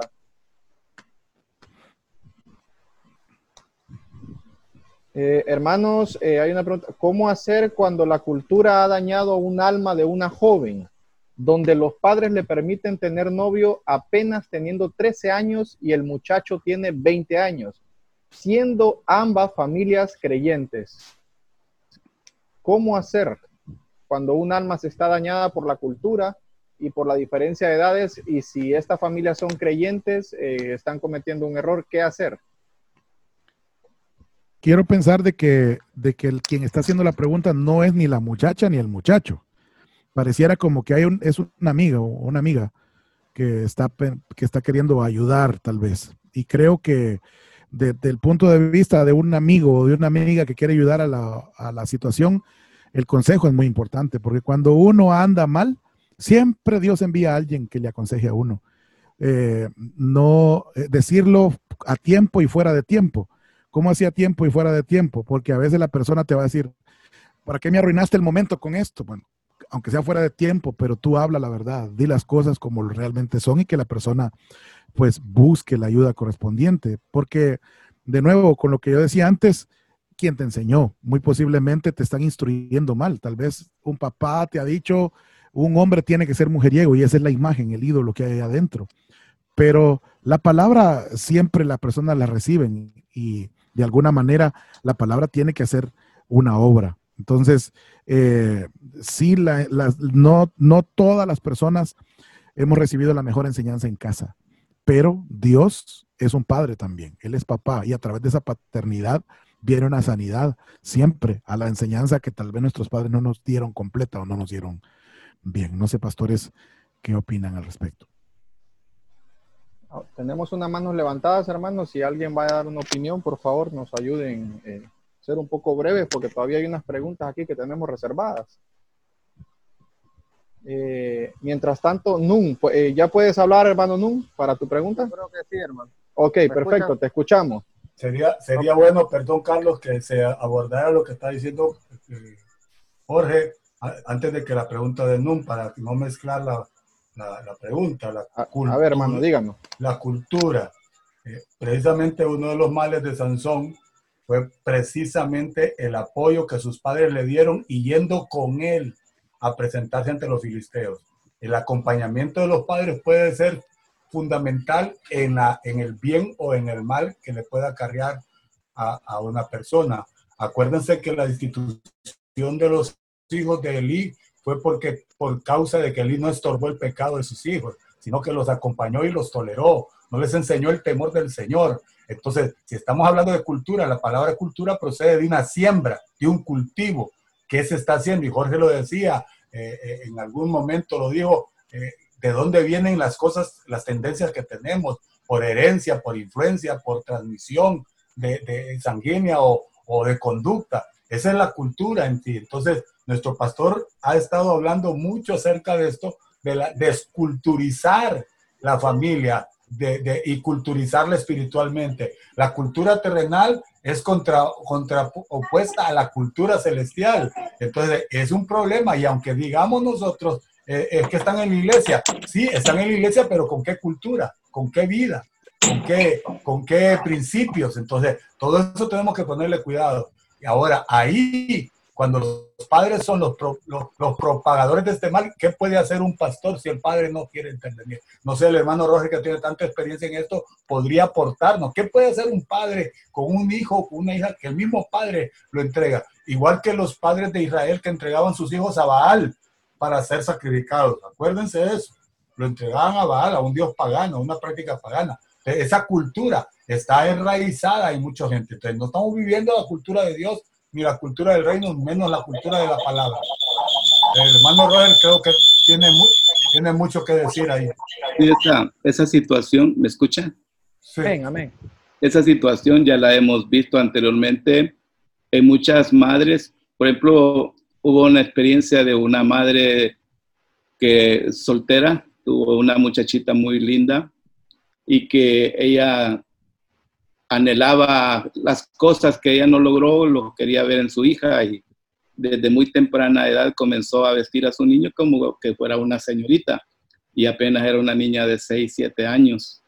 Y creció en ese ambiente y pues yo no le miré muy buen fin a la, a la joven, le miré que sufrió mucho, padeció mucho por causa de los pensamientos de su madre. Eh, el pastor le aconsejó cuánto consejo no le dio, que la tratara como niña, que la dejara disfrutar de su niñez, pero ella obsesionada con que quería ver a su hija como una señorita, pues nunca hizo caso. Ah, decía también el pastor, yo puedo llevar al buey a que a, a al río, pero que el buey quiera beber agua es otro asunto. Eh, pues pienso que es igual en el que un padre que un padre permita una situación como esa y no quiera no quiera recapacitar por mucho consejo que le den. No creo que alguien no se le haya acercado a esta madre para, para aconsejarlo. Creo que más de alguien se le ha acercado. Ahora, ¿querrá ella ayudar a su hija o tendrá ojos para ver eso? ¿Tendrá la suficiente capacidad eh, cultural como para detener esas situaciones? Habría que preguntar y habría que ver no sé, yo lo miro bien difícil si la persona está de acuerdo en esta situación. Más que todo cuando los padres están conscientes, ¿no? Y, y han, claro. auto, han, autorizado la relación de ambos. ambos es complicado. Eh, hermanos, tenemos aquí una... Te escuchamos, Nun, eh, con tu pregunta, hermano. Pues sí, lo siento, ¿no? Pero es que están interesantes, la verdad. Amén, eh, amén. Prim primero que nada, Qué, qué, bueno es el Señor, cómo sabe tener detalles con nosotros. Yo he disfrutado mucho la reunión. Eh, el Señor ha respondido preguntas mías de hace cinco años en esa reunión. El Señor es súper fiel. Eh, él sabe cómo tener detalles. Y tengo dos preguntas, un poco, una un poco lógica, pero es bueno aclararla, y otra eh, un poco controversial. La primera es, Jorge hablaba de que el Señor lo llevó a algún lugar y habían tantos pecados de él ahí. Puede ser que en este momento algún joven, alguna joven, eh, el Señor lo libró de unirse a un yugo desigual, pero hubieron pactos ahí. Es el momento apropiado para pedir perdón y que esos, esos pecados no repercutan después. Ahorita es el momento. Y la segunda pregunta es, por lo general unirnos en yugo desigual, eh, la mente se nos va al mundo, ¿verdad? De que no tenemos que unirnos con los, con los impíos, con los incrédulos, y eso es lo que nos dice la palabra. Pero puede haber yugo desigual en la iglesia, dentro de la iglesia, fijarse en la persona equivocada, dentro de la iglesia donde estamos compartiendo sillas. Esas son mis dos preguntas. Perdón, hermano, fíjate que no te entendí la primera pregunta. Es el momento, ah, ahorita, esa, el Señor nos libró a un joven, libró a una joven de no unirse en yugo desigual, pero en ese yugo hubieron pactos, hablaba de pactos, puede ser de beso, de agua, de sangre, etcétera. Es el momento hoy de pedir perdón de esos pactos para que en un futuro no vaya a haber problema, porque el Señor te aclaraba a ti de que había pecados de los cuales no habías pedido perdón. Será el momento apropiado ahorita, ya que no se dieron se dieron perdón, pero el Señor nos libró de alguna u otra manera? Esa es mi primera pregunta. Sí, pues claro, claro, en el momento en que el Señor dice, si uno de los problemas que Egipto nos, nos, nos, nos ilustra es que cuando la plaga de ranas vino, vino este uh, Moisés, vino Faraón y le dijo a Moisés, ok, está bien, por favor, quítenme estas ranas de aquí. Y viene eh, Moisés le pregunta a Faraón, ¿cuándo quieres que te quite las plagas de las ranas? Y Faraón le dice, mañana. No le dijo hoy, sino mañana. Entonces, la opinión de Faraón a veces es, la opinión del mundo es, está bien, vas a ser libre, pero mañana. Y llega mañana, ¿y qué te va a decir? Mañana. Entonces, siempre estás posponiendo el ser libre de esto. Se está despidiendo del, del, del marido que tiene, mañana. Hoy me vas a despedir de él, mañana lo dejo. Hoy me despido de él, mañana lo dejo. Hoy me voy a drogar, mañana lo dejo. Entonces, Faraón siempre te está diciendo, está bien, van a ser libres, pero mañana. Entonces, sí, eh, para contestar tu pregunta, hermano, claro, el día de la libertad es hoy. Nosotros estamos viviendo en el hoy de Dios. Si Dios te está hablando esto hoy, es hoy, ¿verdad? Es hoy. Es importante que busquemos esa libertad hoy. Y la segunda pregunta que hizo, perdón. Si alguien me la recuerda. Eh, que si, dentro de la iglesia podría estar ese yugo desigual, porque hay personas que, que porque es cristiano, no, con tal, no, con tal sea cristiano, pues me va a ir bien. Esa es la otra pregunta un poco controversial. Bueno, quisiera, quisiera eh, contestarla en el contexto me estás preguntando como, y como también quisiera aportar en el contexto que estuve hablando. En el contexto que me estás preguntando es en el sentido de unirse con una persona. Claro, si ahí dice no unirse en yugo desigual con los incrédulos, no dice con los que no van a la iglesia, dice con los incrédulos. Entonces, cuando una persona tiene fe, tiene frutos, tiene que tener frutos de fe. No, no necesariamente es porque va a la iglesia, sino porque tiene fe. Tiene que tener tu misma fe, tiene que tener tu misma, tu mismos, eh, tu misma vocación. Por ejemplo, eh, si un muchachito tiene, eh, se le ve lances ministeriales y se le ve que va para algo ministerial, usualmente hay muchachas que dicen, ay, yo me quiero casar con un ministro, pero realmente no están dispuestas a dar todo el sacrificio que debe de hacer un ministro. Lo que ellas quieren es un muchacho bien portado que no las vaya a tratar mal y pues un muchacho que tiene lances ministeriales puede tener esa situación, pero tal vez ella no está dando el crecimiento que está dando él.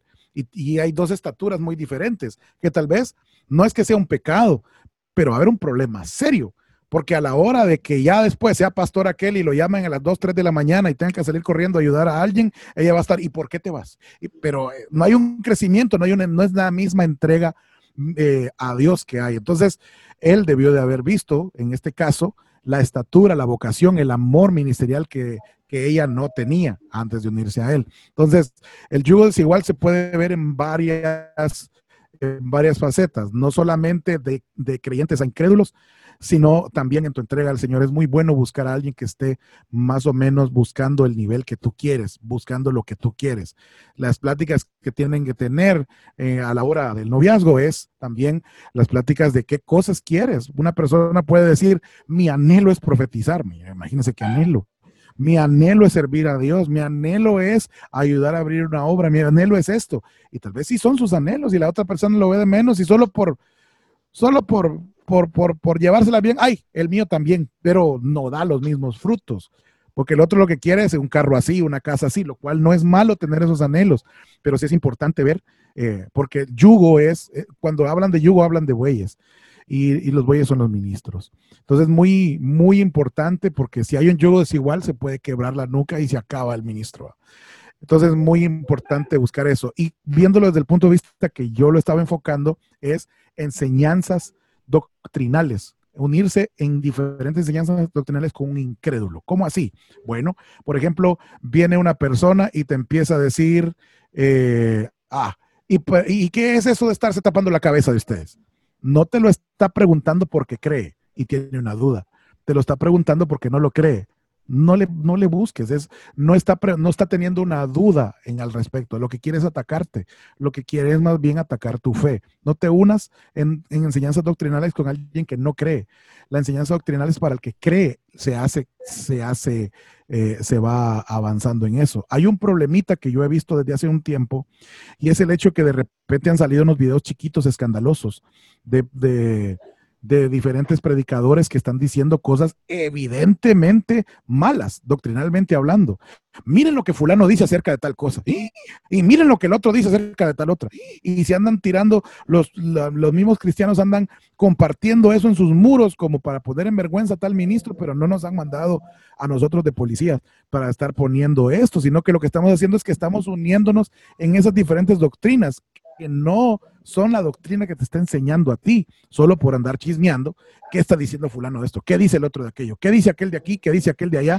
Y estar diciendo esas cosas. Eso, cuidado en esas uniones doctrinales, que es una cuestión de eh, contaminación espiritual. No es tanto de lo que tú pienses, no es en tu mente, sino una contaminación espiritual. Recuerdo que una vez llegó a mi casa, ayer yo, estaba, yo estaba en San Pedro, me estaba congregando allá en la iglesia del IM Central, y a mi casa llegó un muchacho que era músico de otro lado, que andaba buscando a qué iglesia se iba porque él estaba inconforme con su pastor. Y él llegaba a mi casa constantemente porque quería congregarse en la iglesia. Y yo le dije, bueno, si te querés congregar en la iglesia, pues anda a la iglesia para que vengas a mi casa. Y pues él por fin llegó a la iglesia. Luego volvió a llegar a mi casa para decirme las cosas de las cuales él no estaba de acuerdo, de las que pasaban en la iglesia, con, ahí con nosotros. Me dijo, mira, ahí pasa esto, pasa aquello, no estoy de acuerdo en esto, me parece que aquí, yo no sé qué hacer vos en esa iglesia. Y cuando, y, yo fui a otra iglesia y vieras qué bonito, y me estaba empujando para que fuera a visitar con él otra iglesia. Me dejó todo confundido y se fue. Cuando yo entré a mi casa y me senté en el mueble confundido, ¿será que sí, tiene razón este? Prendí el televisor y cuando prendí el televisor había un pastor predicando en el canal cristiano y cabal el pastor estaba señalando a, a la cámara diciendo, cuidado con los divisionistas. Ah, Como que era para mí, cuidado con los divisionistas, decía. Los divisionistas lo que traen son doctrinas y esas doctrinas de demonios que traen no te van a, no te van a llevar de tu iglesia por convencimiento, sino por contaminación, dijo. Lo, le- puede que lo que te estén diciendo no tenga sentido, pero lo que te están es contaminando. Entonces entendí eso y fui donde el hermano Ismael y le dije, hermano Ismael, mire que me pasó esto, esto y esto y esto y esto. Saliendo de ahí, fui a hablar con Eddie, Eddie Paz. Eddie Paz era mi amigo de, de siempre, estando en la iglesia.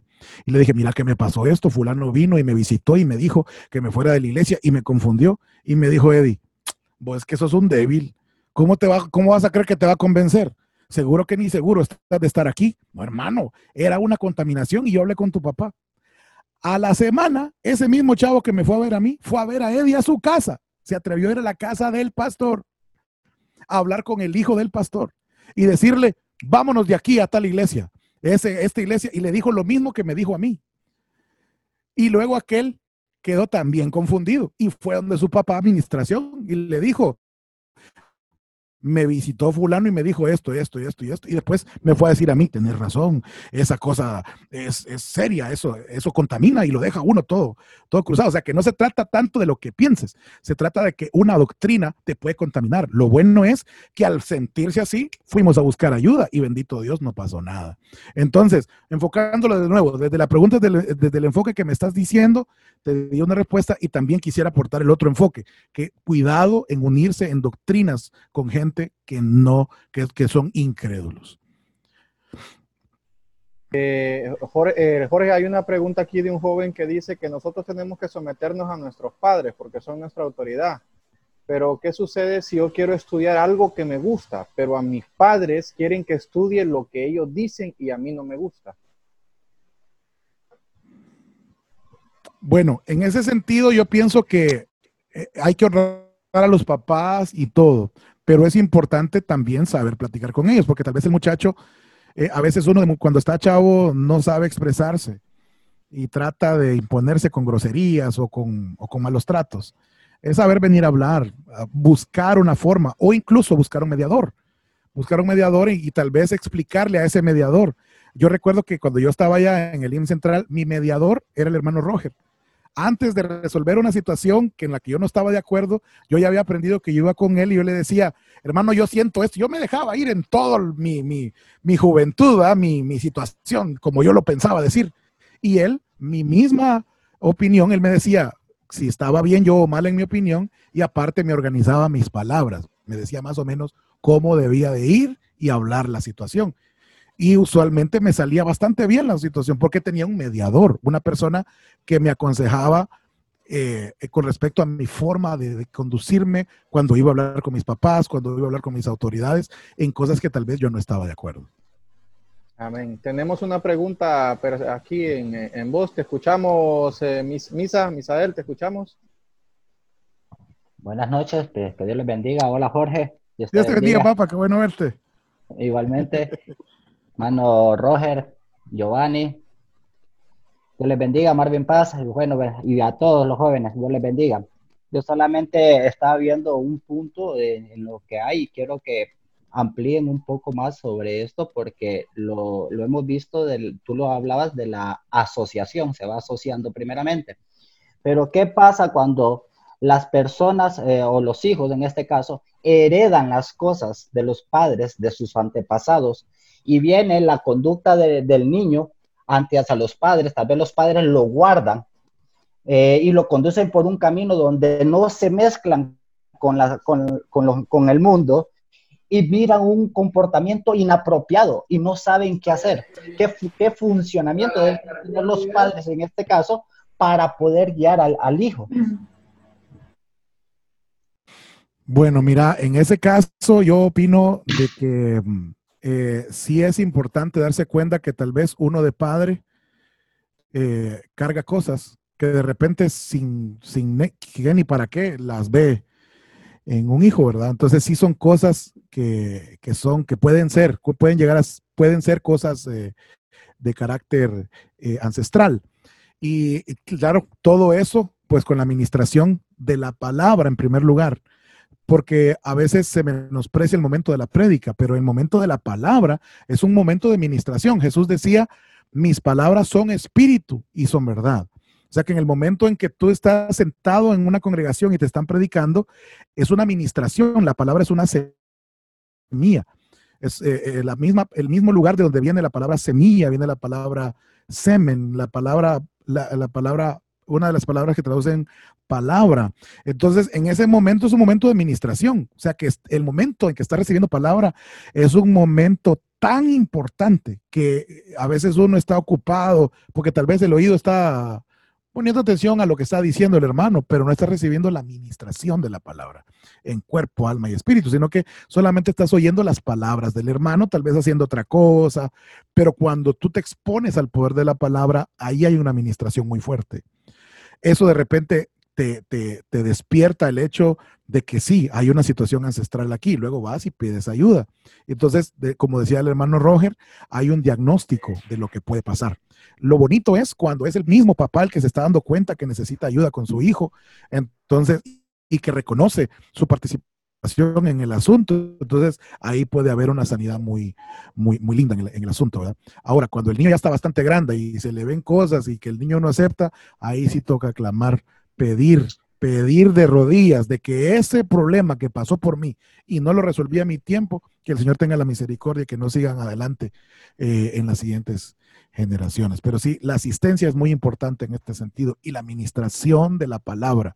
En el momento en que te sientas a recibir la palabra, ah, la palabra te limpia, la palabra te siembra cosas nuevas, la palabra te hace crecer, la palabra te, te impacta, te imparte vida, la palabra te hidrata espiritualmente, la palabra hace tantas cosas. La administración de la palabra.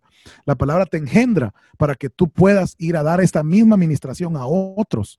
¿Verdad? Entonces la palabra, la administración de la palabra es muy, muy, muy importante en este sentido. Quisiera, quisiera agregar un poquito más a lo que Jorge está diciendo. Perdonen que abruptamente me meto. Eh, tengan cuidado con ese asunto del determinismo. Eh, no sé si ustedes saben lo que significa. Determinismo es, es responsabilizar a otros de lo que yo no he sido capaz de, de hacer. Todos, y eso me incluyo yo y todos los que estamos acá y los que se, los que se desconectaron. Todos tenemos una herencia, todos traemos una ancestral, una línea ancestral, todos traemos una historia oscura. Ninguno de nosotros es químicamente puros como para pensar que no traemos cosas feas. Todos.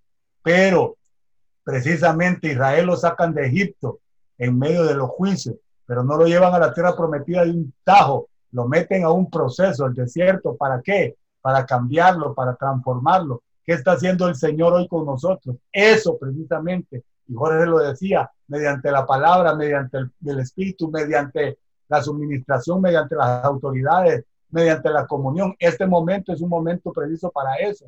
Entonces, eh, herencias y, y, ancestros, todos los traemos, absolutamente todos.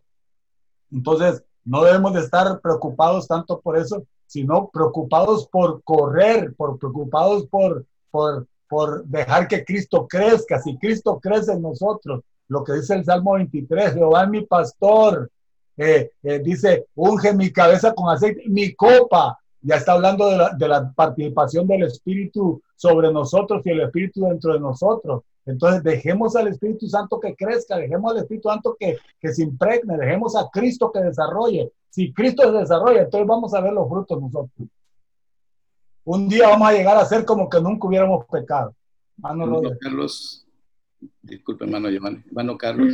Dígame hermano Roger. Eh, estoy viendo que ha bajado la audiencia. ¿Será que podemos aprovechar ahorita que está todavía en los hermanos? Exactamente, exactamente, hermanos. Eh, quería de que nos ayudaran a ministrar, Jorge, a ministrar y a orar, ¿verdad? Por la audiencia y decirles a los hermanos que aún todavía están, vamos a seguir haciendo estas reuniones para extender más los temas, ¿verdad? Con la participación de nuestros pastores. ¿verdad? Y, y, les agradecemos en gran manera. Yo espero que esta palabra haya sido de mucha bendición. Hay mucho que dar, hay mucho que recibir. ¿Verdad? Y para eso son estos momentos.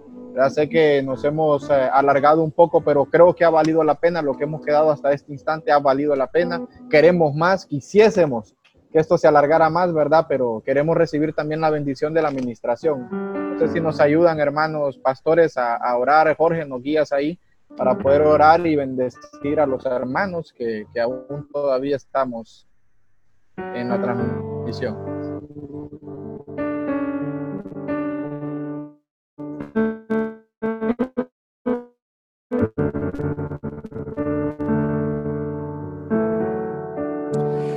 Es importante, ayudó a alguien, le preguntó, ¿qué quieres que yo haga?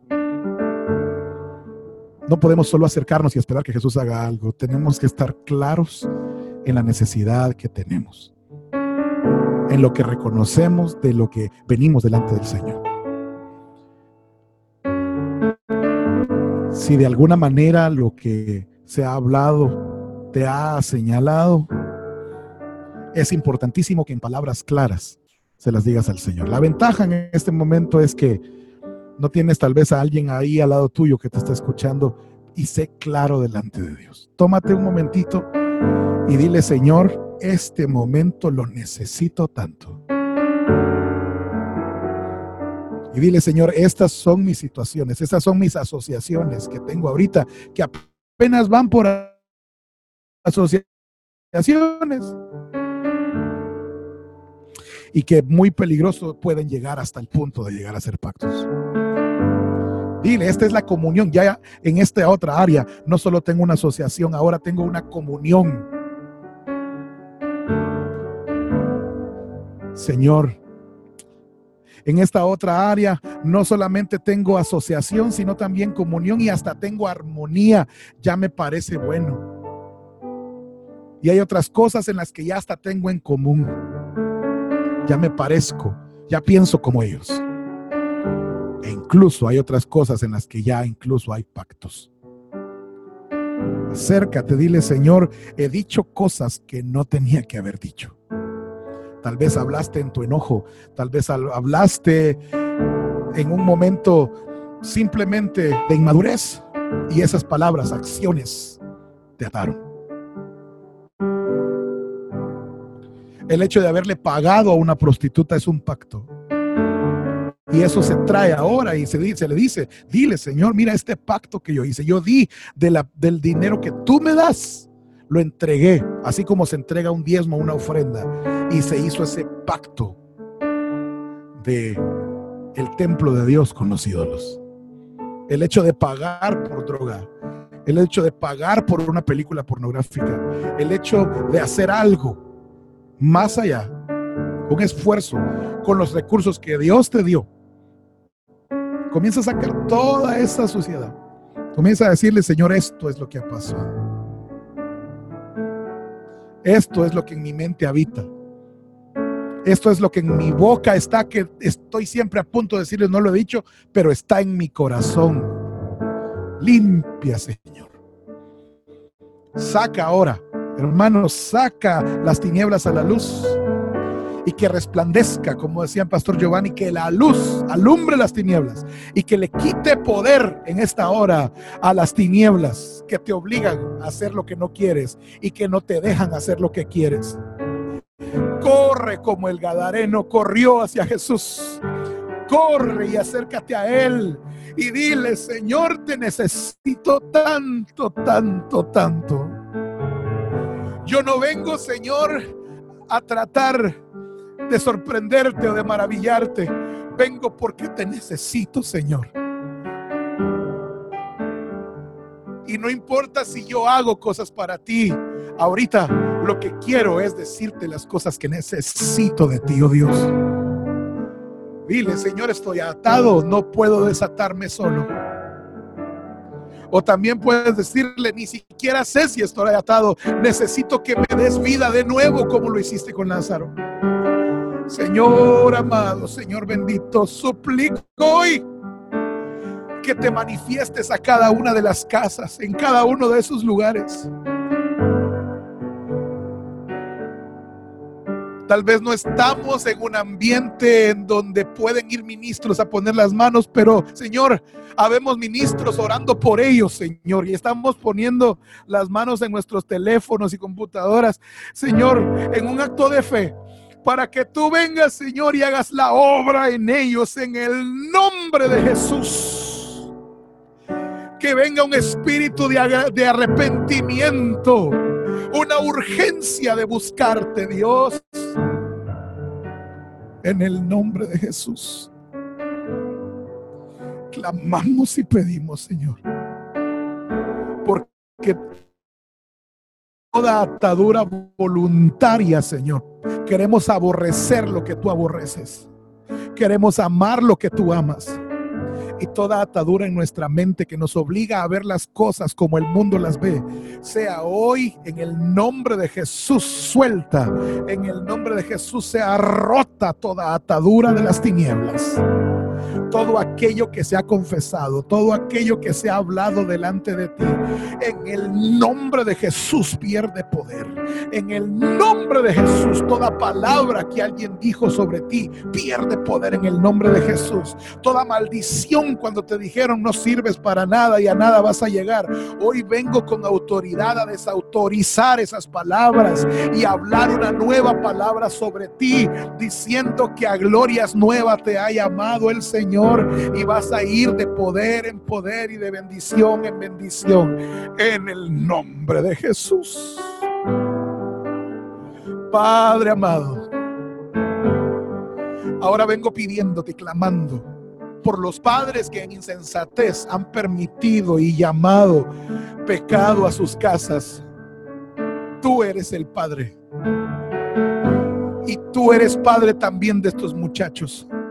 Te pido con todo mi corazón que venga un redarguimiento a esas casas y que por amor a tus hijos, a los pequeños, venga un estorbo al pecado y un despertar al mal consejo, Señor, en el nombre poderoso de Jesús. Lo clamamos, lo pedimos. Hoy vengo en el nombre de Jesús abriendo la puerta a un momento, a un tiempo de búsqueda personal en la palabra y en la presencia de Dios que cuando ellos te busquen encuentren tu presencia, que cuando ellos abran tu palabra encuentren tu consejo. Señor amado, en el nombre de Jesús comienza un tiempo de santificación en cada uno de los jóvenes que se conectaron hoy. En el nombre de Jesús, Señor bendito, yo te pido, Señor, también que alejes todas las asociaciones que ellos hayan hecho con las tinieblas.